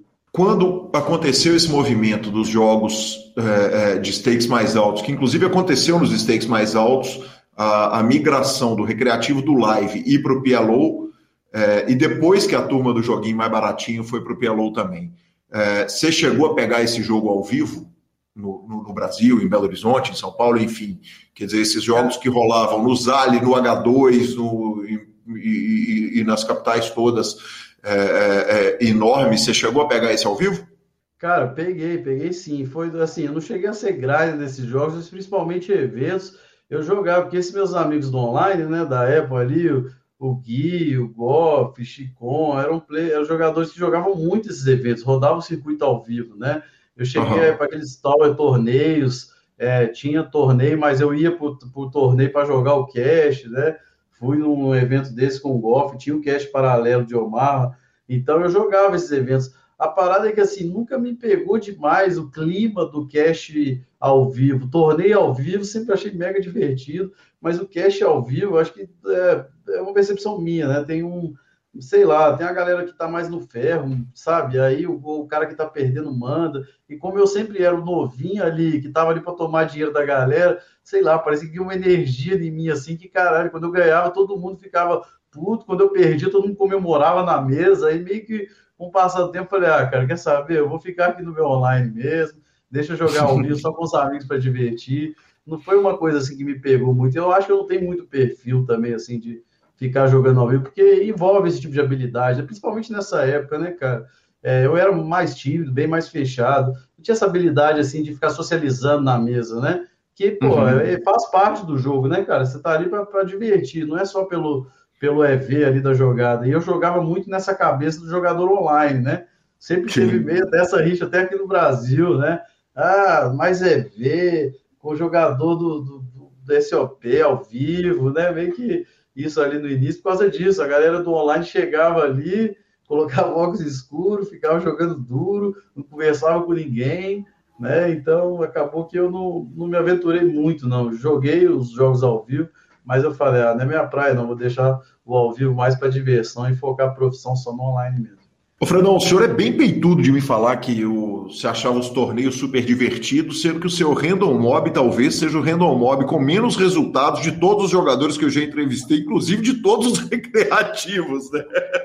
Você tem de, de, de, vitórias ao vivo. Obviamente, você deve ter tido torneio local que não foi registrado e tal, mas de torneios registrados, você tem um ITM de 300 dólares, né? Que é no, no, no BSOP de Foz. Quer dizer, você jogou, você chegava a jogar os torneios ou você está falando que é divertido porque você estava ali no rolê e estava vendo que o clima era mais leve e mais festivo? Não, porque eu jogava nessa época do início da carreira mesmo, de Holden, né? É, os uhum. de Holden ali menorzinhos, os mineiros e tal, jogava. É porque quando foi chegando mais, por exemplo, esse, esse é, de Foz que eu joguei BSOP essa etapa, é, eu, eu tava né, fazendo uma parceria com o Akari na época, ele tinha o curso dele lá do Akari Team, e eles estavam pensando em abrir um time e ou um curso de PLO, né? Eu era muito uhum. amigo do Bueno, né, do Leonardo Bueno, e ele me chamou para ser o coach ali. Nessa época eles falaram, cara, se você for é, ser coach nosso, você tem que aparecer no, no circuito live, né? E aí a gente foi fazer esse teste aí, e o, e o próximo etapa era de Foz. E aí eu, eu, cheguei aí, joguei duas etapas só, eu só joguei, tanto é que eu nem joguei de road. Eu joguei o PLO Dealer's Choice e o PLO Ford, o PLO Ford eu bolhei, e no Dealer's Choice eu fiquei em Money, né? Pô, foi, foi bem divertido, assim, mas, cara, é, é, é, demora muito o cara que tá habituado já no grind. Eu tinha muito grind ali, muitas telas, muitas mãos, aí eu ficava fazendo aquela conta, 30 mãos e tal, então assim por isso eu não jogava muito, cara. Mas eu, falo do, do ambiente do, do, do, torneio live comparado ao Cash Game Live. Eu acho o ambiente do torneio divertido. A questão é, como eu falei, né? Eu gosto de do lado ali de, de curtir a vida também, né? Em paralelo com a profissão. Eu já passo tantas horas no PC jogando mãos, mãos, mãos. Quando eu vou para os BSOP encontrar a turma, cara, eu prefiro, né? É, e sair para tomar um com a galera, para resenha, do que ficar horas ali na mesa, é mais a minha. Teve até um torneio do, do BSOP Curitiba, cara. Eu cheguei a registrar ali, aí antes de começar eu consegui dar uma registro porque a galera tinha caído e tava indo para um bar. Eu falei, ah, cara, eu vou abandonar esse torneio aqui, vou pro bar com a galera. Deixei de lado e comecei no grade do online no dia seguinte. Muito justo, muito justo. Uh, me conta um negócio. A Casa dos Samurais, aliás, eu preciso fazer um agradecimento especial ao Vinícius Beleboni, que obviamente logo vai passar por aqui pelo PokerCast. Na hora que eu tiver mais espaço para falar de PLO 5, eu vou trazê-lo, mas ele ajudou pra caramba com essa pauta, teve um carinho enorme. E, e, ele me conta da Casa dos Samurais, você seja Redão, Santiga, quer dizer, em que ponto da timeline? Você me conta na hora que a gente chegar nisso ou nós já chegamos e já passamos? Não, posso falar, cara. É, em 2017 eu fui. 17, ah, não. Então tá lá na frente, a gente chega lá. Quer chegar lá? Beleza. Ah, não tem problema, é só, é só para eu, eu entender. Uh, claro. De qualquer forma, o que, que acontece? Uh, aí entra na sua vida o Akari Team, mas antes do Akari Team, antes dessas paradas todas, tem um ano sabático, né? Lá no, no, no, no meio do rolê, quer dizer, em, em 2014, você está no meio do poker é, e você tira um ano sabático. O que, que significa isso? Eu vou tirar um ano sabático porque eu tô rico? Então, eu falo de sabático hoje, né? Porque foi o que foi no final das contas. Mas qual foi a pegada? Lembra que eu falei desde o início lá, o poker era ah, não, é só uma transição. Eu vou, eu vou ser, eu vou para o mercado, eu vou é, fazer a transição dos negócios da família. Quando foi ali, eu tinha feito a transição para o mar, 2012 foi um ano muito bom. 2013 eu já apanhei muito do baralho, fiquei muitos barris abaixo do EV, já cansado do grade. Falei, cara, eu tô tanto tempo falando que vai ser transição. Essa época aí eu tava com o quê? 2014, devia ter uns 27 anos, acho que 27. Aí eu falei, cara, eu já tinha, porra, uns oito anos de carreira. Eu falei, cara, ou vai ou racho. eu preciso decidir. Na época eu tava, eu fazia terapia também, e aí, cara, eu lembro que o meu terapeuta falou: Pô, vai, vai viajar o mundo, você tem condição, você tem liberdade, vai pensar um pouco na vida. Eu falei: Quer saber? Foi meio assim, na virada de ano, aquela quando o cara vai fazer o plano do ano, eu falei: Quer saber, cara? Vou parar de jogar, vou, vou sair, vou viajar o mundo aí, vou dar uma mochilada aí, mundo afora, e vou, e vou ver qual é. Depois começar a fazer um estágio aqui e outro ali para ver o que eu quero mesmo, cara. Porque né, ficar nessa que ah, só transição, só transição, não dá, já não tô, já não tenho 20 anos mais, né? Então eu preciso tomar um rumo. E aí, nesse ano, eu fiz isso, cara. Eu fui mochilar, eu, fui, eu viajei para a Ásia, com o Santinho, inclusive, você citou aí, do Samurai. Você vê, né? Do dinossauro do poker lá, junto com o Sage. O Sage citou ele, o Santa ali do início. E aí, a gente viajou juntos também, fizemos mochilão lá.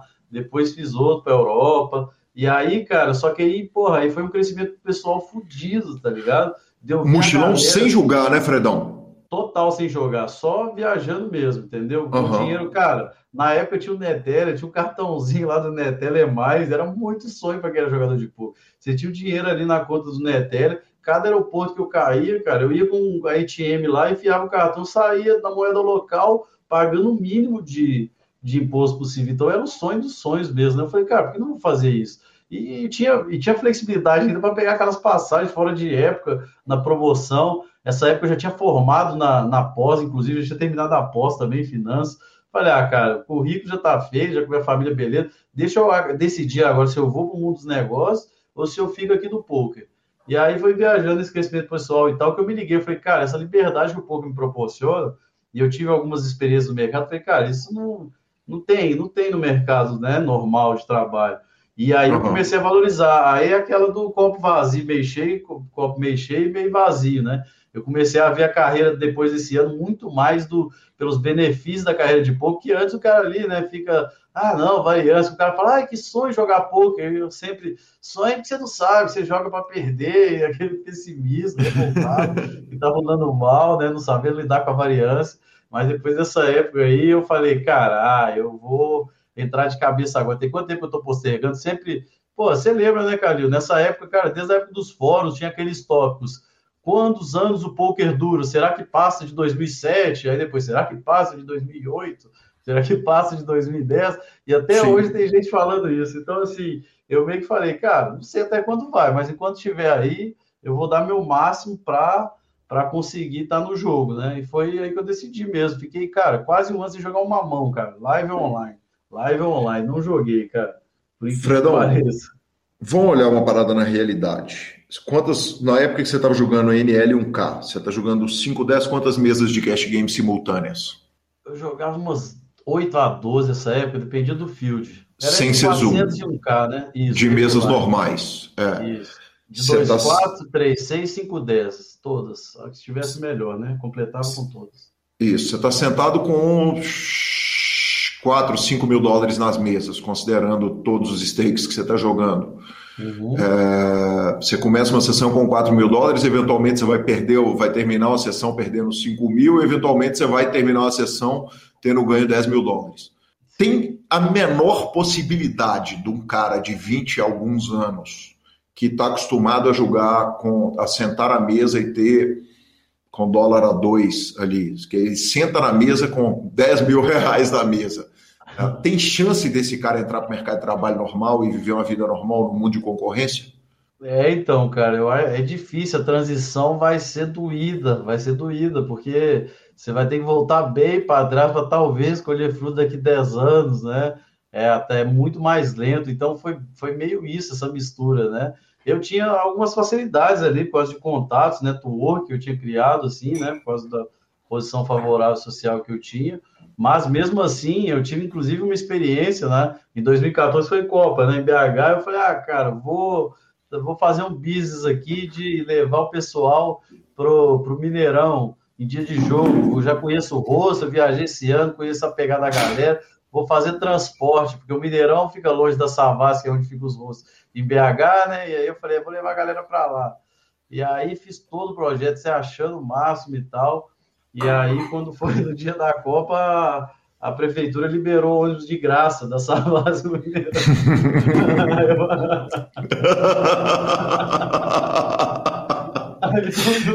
todos os contratos que eu tinha fechado, tudo no espaço. Quem vai comprar, cara? Quem vai pagar para isso se tem de graça, né? Se tem de graça. Aí eu falei, então, foi meio choque de realidade, igual você falou do mercado de trabalho. Eu vi. Não, cara, mas, mas, mas, tratando. Vamos, vamos, tratar de realidade, porque a gente deve estar no final da primeira parte né, da entrevista. A entrevista vai para o ar dividido em dois.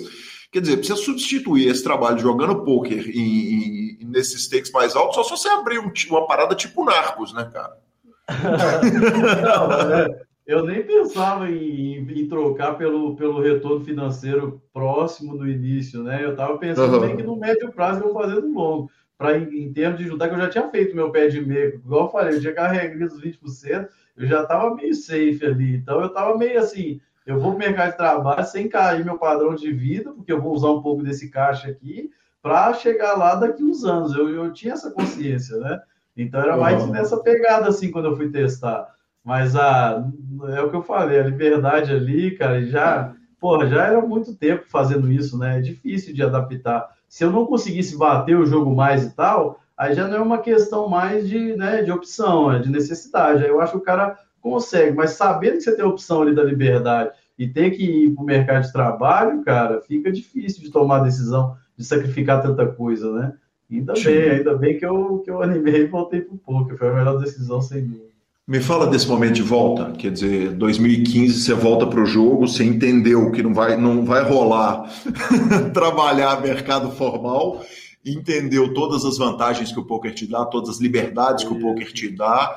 Certa forma, já passou qualquer preconceito que pudesse ter de família ou não? Chegou a ter alguma coisa ou super em paz?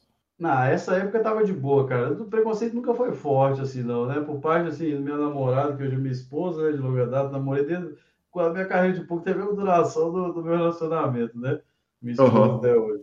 E, então, e, com a assim, família dela também a foi macio? A família dela tinha um pouco mais, a família dela tinha um pouco mais em casa, que eles ficavam, ah, é, vai, fala com o Fred, ele não vai trabalhar, ele não vai trabalhar, né? E hoje eles têm muito orgulho de mim. Mas nessa época aí de 2014, comecei a viajar, a galera, pô, o cara tá viajando o mundo, o cara tá fazendo aquilo, então meio que o sucesso acaba, né? Facilita demais, assim, o povo começou a ser mais visto também nas mídias, então facilitou. Aí foi de uhum. boa até essa parte aí. Aí cheguei, né? Voltei e falei, pilhadaço. Falei, cara, vamos, vamos meter as caras. Falei, tá pilhadaço, né? Porque um ano sem jogar e decidido, falando, não, eu quero isso para minha carreira, eu vou, vou com tudo. E aí eu voltei. Só que aí, cara, foi bem nesse ano que surgiu Solvers lá de Holden, né? Pio Solver e tal. E eu fui ver a galera tudo jogando GTO. Até essa época, cara, eu era aquele cara assim eu jogava, tipo assim, se eu tinha nuts era um valor, se eu tinha blefe era outro, contra esse player, era totalmente o que dava na teia. Não tinha essa de equilíbrio, de tal. Aí veio o Solves e muda completamente o jogo, cara. Isso aconteceu no ano que eu fiquei fora. Aí quando uhum. eu voltei, eu falei, caralho, o que, que eu vou fazer, cara? Tá os caras tudo ali falando uma língua que eu não consigo. Ah, nos próprios vídeos que eu fui ver, eu falei, cara, eu não tô conseguindo entender como é que eu aplico isso aqui, essa teoria, cara. Aí eu falei, cara, vou ter que ir atrás de cor, vou ter que tirar o tempo, né? Que isso no poker é foda, cara. Porque assim, você fica um ano parado, você fala, ah, tô um ano parado. Mas é mais de um ano, porque num ano parado, você tá parado, além de se enferrujar, os caras estão evoluindo e o jogo tá evoluindo na média. Então, é, você fica para trás demais. Eu falei, daqui para frente, os caras vão continuar evoluindo e eu tenho que tirar essa diferença e passar, né? Ficar sempre acima da, da média da curva. Aí foi quando eu decidi, porra, ir, ir atrás de coach, tá? Sabe que era mais fácil, né? Aí eu, eu achei no Poker Juice, né? Que era o software mais usado para PLO na época, é, nos fóruns dele lá, eu achei um alemão lá que estava oferecendo, meio que estudioso, estava assim, cara, é um cara bom, mas não estava tava um custo-benefício bom, né? Que era caro também na época, pô, não tinha, não tinha coach menos de 200, 300 dólares é, desses limites, assim, os mais simples, que não tinham nome. E esse cara não tinha nome, mas era um regular respeitado. Aí eu comecei a estudar com ele, cara. Aí eu fiz, peguei um pacote de aulas, fiquei um, fiz uns dois meses de aula com ele, só que igual eu falei, cara, eu sempre fui muito forte na parte de stats, né? A parte de analisar uhum. stats do, do, do softwares do, do Hold'em Manager 1, essa época já era Hold'em Manager 2, e aí eu conseguia me virar muito bem pelas stats, só que minha teoria do jogo era muito fraca, era muito uhum. fraca, eu me virava com as stats. E aí com esse cara, o que que foi? Esse cara era forte pra caralho em teoria do jogo e eu era nas stats. Aí quando ele ia me explicando as palavras, eu falei, cara, mas se o cara tem essa stats, você vai seguir essa linha? Né? Porque ele argumentando com a teoria e eu com a, com a prática. Aí, cara, uhum. mas eu não tenho conhecimento das stats. Aí fui pra lá, a gente ficou amigo, cara. Ele falou, cara, eu tô procurando um, gru um grupo, eu tava procurando gente para estudar junto comigo. É, inclusive, esse coach que eu abri nem foi financeiro. Eu ia testando os alunos até ver alguém que tinha um, uma capacidade e uma pegada parecida com a minha para eu convidar para um grupo de estudos que eu estou na pilha de estudar esse ano. O alemão, né? Lá, o Fábio. Aí, uhum. regra do PS. Limonster é o nick dele. Limonster, Limonster. Uhum. É. Hoje é Nuse Blitz Player aí. Aí ele falou, cara, vamos, vamos estudar. Eu falei, beleza, mas eu tenho um amigo meu, né? O Nakamator, né? Do, do PS, o Nick lá, ele já jogava contra ele, uhum. o Diego Nakama, que inclusive é o outro head coach do Forbet, junto comigo do Forbet 5 eu falei, cara, tem um outro cara aqui que eu acho que vai agregar muito para a gente também. Ele também falava inglês e tal, né? Obviamente era tudo em inglês os estudos. Aí eu trouxe o Naka junto. E esse ano, cara, foi o ano que a gente ficou estudando teoria, teoria, teoria, teoria e, e, e, e eles TEDs. Então, assim, foi o salto, assim, foi meio que um divisor de águas na carreira após isso, né? Porque esse ano eu apanhei nos resultados, apanhamos demais, porque eu ficava querendo seguir a teoria ali, li o livro que eu falei do livro, você lia o livro e aplicava. Só que aí você não sabia, né? Não tinha experiência de pegar a teoria e usar ela para transformar o que você ia fazer de acordo com a situação. E aí, mas foi ali que começou a crescer o negócio de falar, caralho, agora eu estou entendendo, agora eu me adaptei aos flores.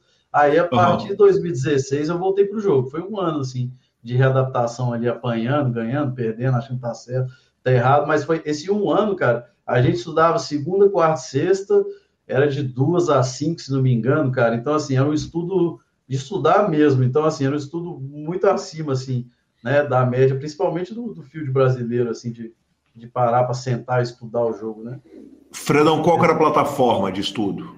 A gente tava, cara, tipo, além, a, nessa época era possível comprar mãos dos high stakes players. A gente comprava, analisava e, em paralelo, cada dia tinha uma, uma é, como é que é a palavra? Tinha uma pauta e tal, né, um tema, é, uhum. E, e aí a, a, gente se encontrava, acho que era no Skype, cara, dividir ali, mas era, era, era estruturado, cara. Essa é uma parada que eu aprendi. Eu sempre fui talentoso, como eu falei desde novo, né?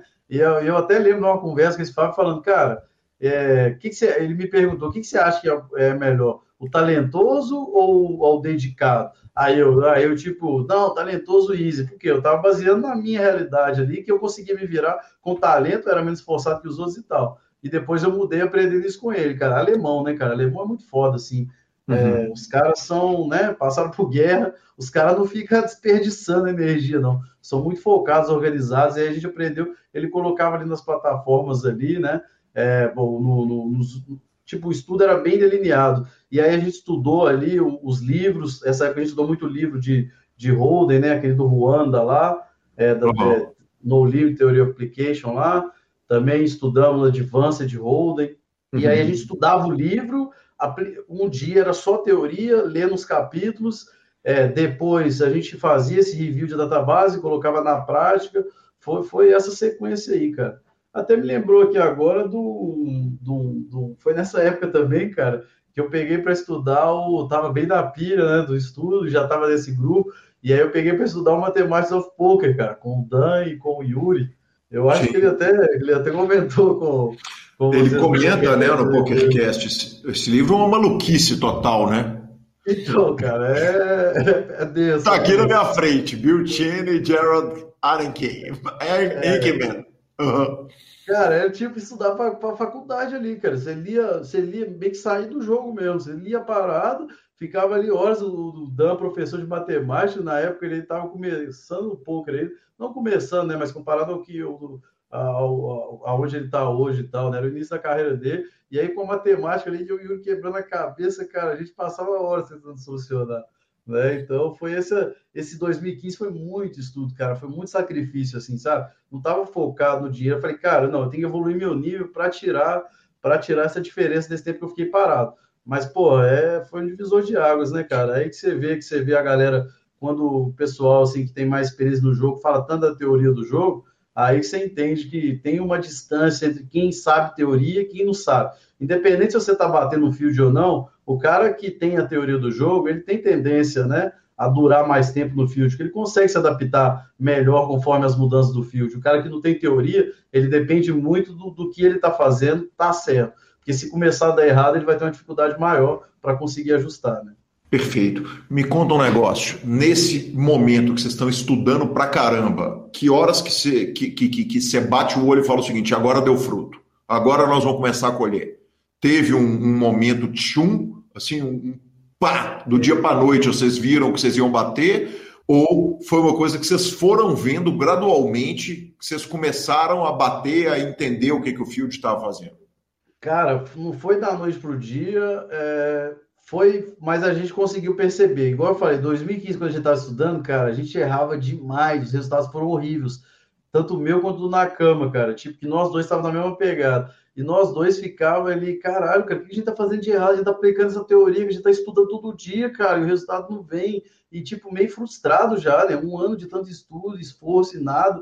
Aí, no, no, no, em 2016, cara, primeiro e segundo semestre, entre o primeiro e o segundo, a gente começou a se ligar, que a gente pegava ali para fazer e falou, cara, mas não é para fazer daquele jeito fazendo passar. Aquilo ali a gente tá levando ela, tipo, ao pé da letra, não é assim, ela é uma referência. E aí o negócio uhum. clicou, cara. Tanto é que 2016 foi um dos nossos, porra, eu acho que foi um dos melhores anos nossos, assim. E aí a gente chegou aos 1,200, 1,500, aí a gente estabilizou ali, né? E aí não, aí, já, aí a gente já falou, porra, agora atingimos outro patamar e aquela confiança do assim, para alguém chegar aqui, eu sei o que eu passei para chegar desse conhecimento, tanto que eu apanhei e tal. Então, assim, meio que fazendo analogia ali com horas de voo, o cara para chegar aqui, meu amigo, ele vai ter que sentar a bunda na cadeira, ele vai ter que estudar para conseguir, né, gerar um problema maior que eu vou conseguir gerar para ele na hora que a gente sentar na mesa. E aí foi isso, cara. E aí foi, porra, a carreira decolou mesmo, né? Teve um momento durante esse período do ferro, do problema que vocês acharam que estavam ultrapassados? Que você olhou e falou, cara, será que será que eu fiquei para trás e que a turma que está chegando agora vai, vai, vai me jantar para sempre?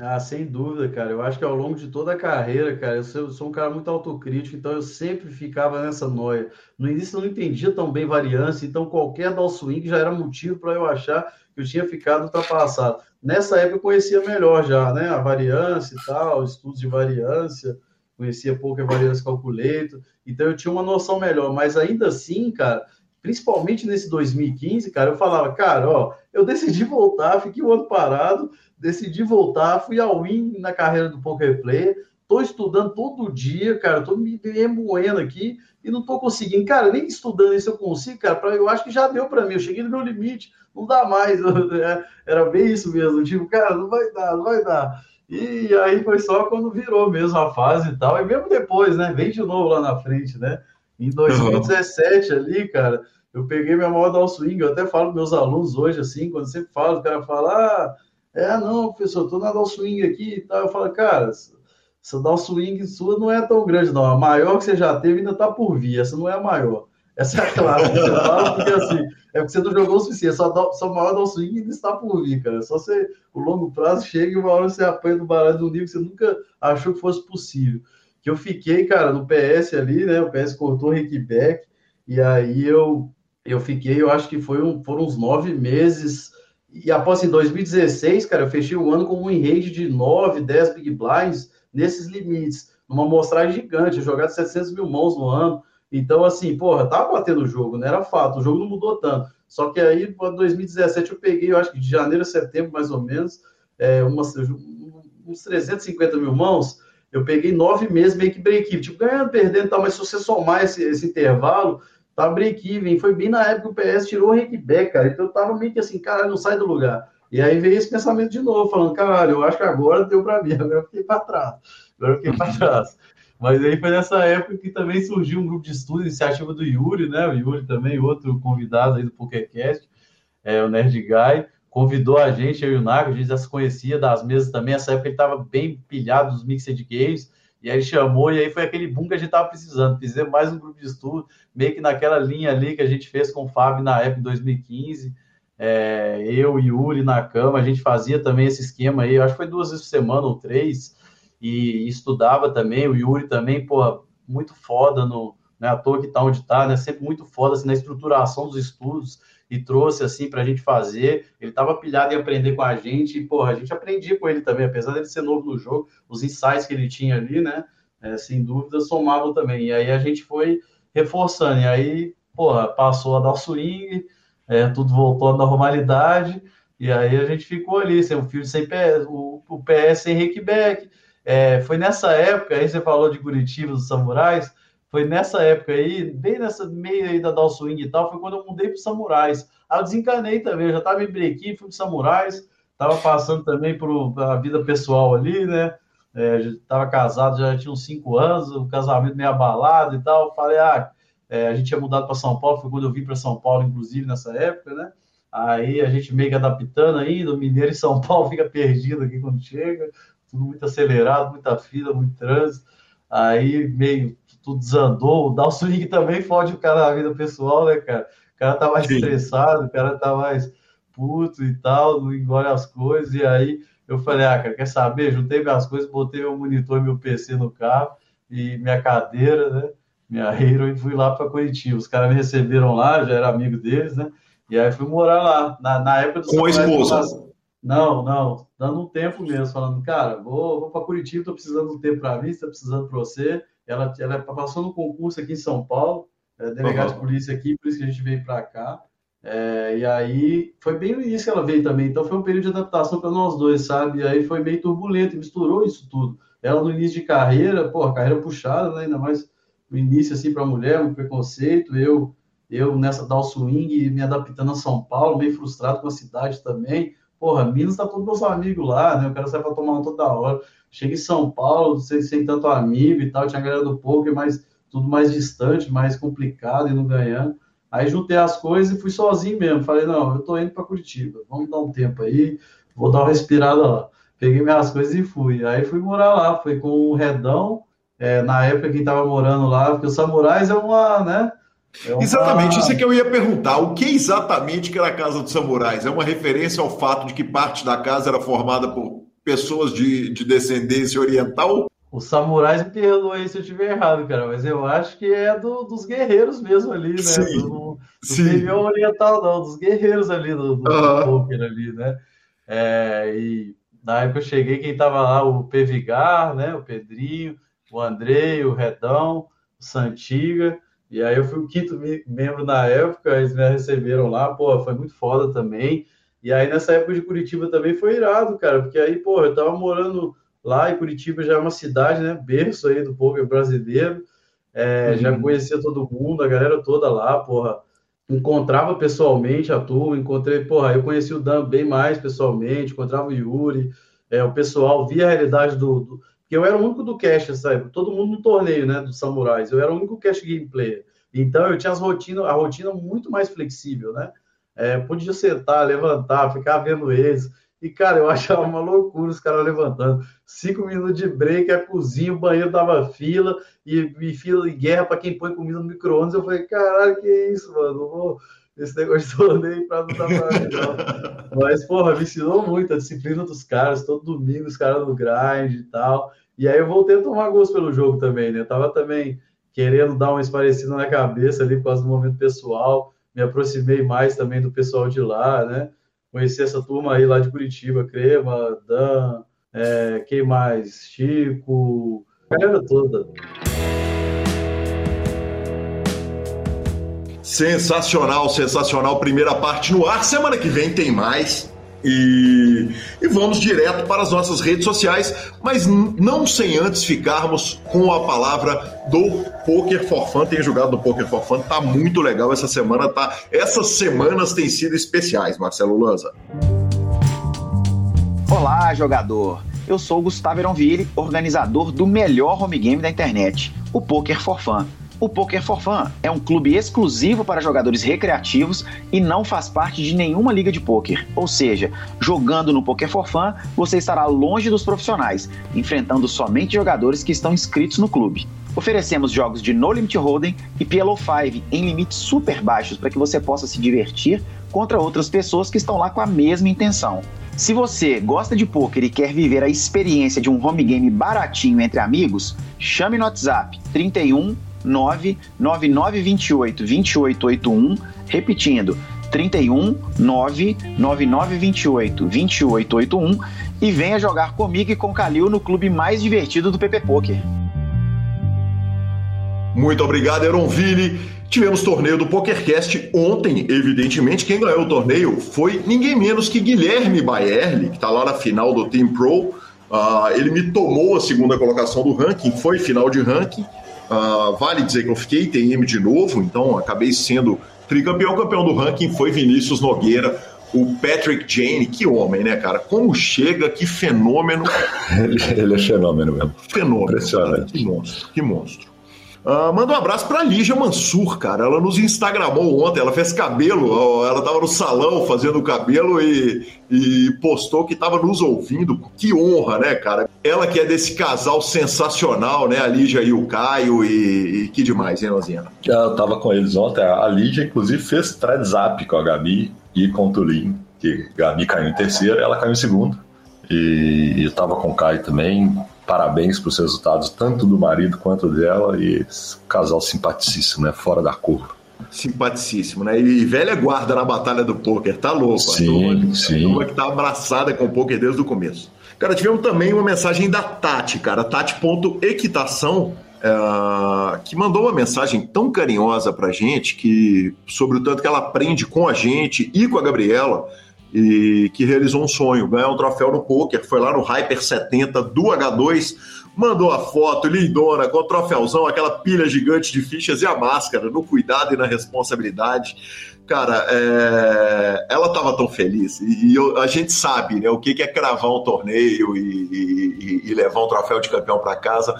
Parabéns, Tati, sensacional. Parabéns, não, pegar troféu é bom demais, né? A emoção de, de, da fotinha, pegar nas fichas ali, não, eu, eu, é muito diferente. Eu, eu sempre vou ser do live nessa hora, cara. É, por mais que o online te permita prêmios absurdos, o live é, é muito diferente. É muito diferente.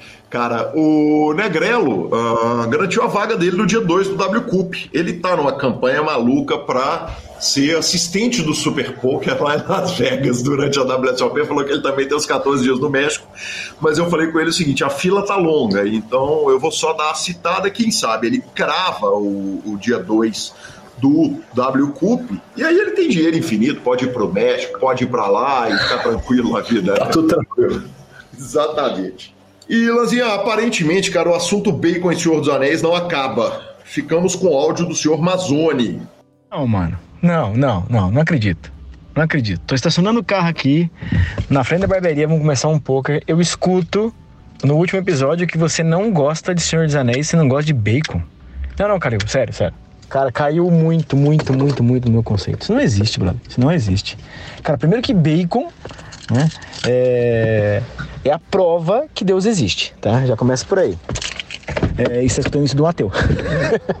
e, cara, Senhor dos Anéis é muito, muito, muito bom. É, eu sou muito fã de Senhor dos Anéis, antes dos, dos filmes. E, inclusive, já fui o maior colecionador de action figures do Senhor dos Anéis da América Latina. Depois que meus filhos nasceram, comecei a vender, tô vendendo parte ainda da minha, da minha coleção. Mas, cara, é muito bom. E inclusive é um, um, dos poucos filmes que o filme é tão, tão bom quanto o livro. Se não com algumas partes melhores. Né? Agora não, não acreditei, brother. Mesmo. Essa foi surpresa para mim. Nada a dizer, né, Marcelo Lanzolli? Não, peraí. Nada a dizer? Nada a dizer? Tudo a dizer, na verdade. Né? O assunto não morre porque ele é uma heresia tão absurda, ele é uma coisa é, é tão surreal que nós não podemos deixar ele morrer. Nós temos que lembrar sempre desse aborto da natureza, que é isso que o senhor, nesse ponto específico. É, ok, eu, eu, eu, preciso, eu preciso, em minha defesa, eu preciso dizer o seguinte, cara, eu tô fazendo curso de cozinha pelo YouTube, com o Muhammad ali. E tô aprendendo a cozinhar, cozinhando para subsistência pesado agora, né? Agora sim. O meu almoço é feijão que eu fiz, arroz que eu fiz, farofa que eu fiz, carne que eu fiz todo dia. E tô, tenho usado bacon na cozinha. Então, se eu não como ele puro, pelo menos para fazer feijão, essas coisas, eu tô sendo obrigado a usar. É, por causa que ele dá sabor. É só por isso. Ele dá sabor em tudo que ele coloca, entendeu? É isso. Tá bom. Ok. Vamos que vamos. Bora de finalização? Finalização. Superpoker.com.br, tudo sobre poker no Brasil e no mundo, onde tem poker, o Super Poker está. Na aba de clubes, a guia de clubes do Brasil, onde jogar é agenda diária de torneios, na aba de vídeos e no YouTube, transmissões ao vivo dos maiores torneios de poker do mundo, análises técnicas, programas de humor e entrevistas icônicas. Revistaflop.com.br, mais de uma década contando as grandes histórias do poker, assine já. E mibilisca.com, cobertura mão a mão de torneios pelo Brasil e pelo mundo. Olha, naquela aba de vídeos e no YouTube, eu vou recomendar o seguinte seguinte: o Alan e Vitão estão fazendo um trabalho impecável durante o W Cup, tá tendo transmissão todo dia, as transmissões estão engraçadíssimas, cara. Tem, porra, tá, eles estão pedindo piada por áudio, cara, pra turma. Tá demais, tá maravilhoso. Parabéns, Vitão, parabéns, Alan. E, cara, que trabalho, que trabalho. Boa. Dica cultural? Dica cultural. Esse final de semana foi final de semana de Quentin Tarantino, Marcelo Lanza. Foi sessão uh, Quentin, eu vi você postando. É, eu acabei não conseguindo assistir o Era Uma Vez em Hollywood. Eu assisti Django Livre e Os Oito Odiados. Cara, que, que dois filmaços, cara. Que homem é Quentin Tarantino. Comprei o livro do Era Uma Vez em Hollywood e vou assistir o filme, lerei o livro e depois vou assistir o filme de novo. Esse é o plano. Justo. Justo, eu confesso que essa semana realmente eu não consegui ver absolutamente nada, né? Sim, nem mas... ver, nem ler, nada, nada, nada. Estamos literalmente na zerada. Só vou aproveitar então, já que o gancho é, é, dos nossos ouvintes sobre o aborto do Kalil e lembrar que a série Senhor dos Anéis, a série, né? Nós temos os três filmes, que são os três melhores filmes da história do universo. É, talvez um dos, dos poucos casos no qual a adaptação do livro para filme tenha sido até melhor em alguns momentos, é que a série continua todo vapor. Saíram algumas imagens daquelas assim de cair o queixo. Ela está sendo produzida pela Amazon Prime, dos qual ela tem um orçamento da primeira temporada de 500 milhões de dólares como grau de comparação, a última temporada de Game of Thrones da HBO teve um orçamento de 90 milhões de dólares. Quer dizer, é uma mega ultra blaster produção e com certeza é, não é possível. Eles não, não têm coragem de mexer em algo tão sagrado e fazer algo ruim. Então, com certeza, a expectativa é altíssima. Arroba Gui Calil e arroba Lanza Maia são os nossos Instagrams e Twitters. Uh, Pay for Fun, seu método de pagamentos online com praticidade e segurança, depósitos, saques diretos dos principais sites de aposta e de poker. Troque suas fichas sempre pelo Fichasnet e Poker for Fun. Venha jogar comigo e com Heron. Uh, estamos no Spotify, Deezer, YouTube, Amazon Music, Podcast Players. Nos indique, nos dê cinco estrelas. Hoje eu vou fazer um pedido especial. Se você nos ouve pelo iTunes, e puder fazer um review e nos dar cinco estrelas, para a gente é muito especial de verdade. Uh, essa é a, as cinco estrelas que, que são usadas né, para ranquear os podcasts. Então faça isso, será um grande favor para nós. E a edição é do fantástico Rodolfo Vidal. Um grande abraço a todos e até a próxima semana. Valeu.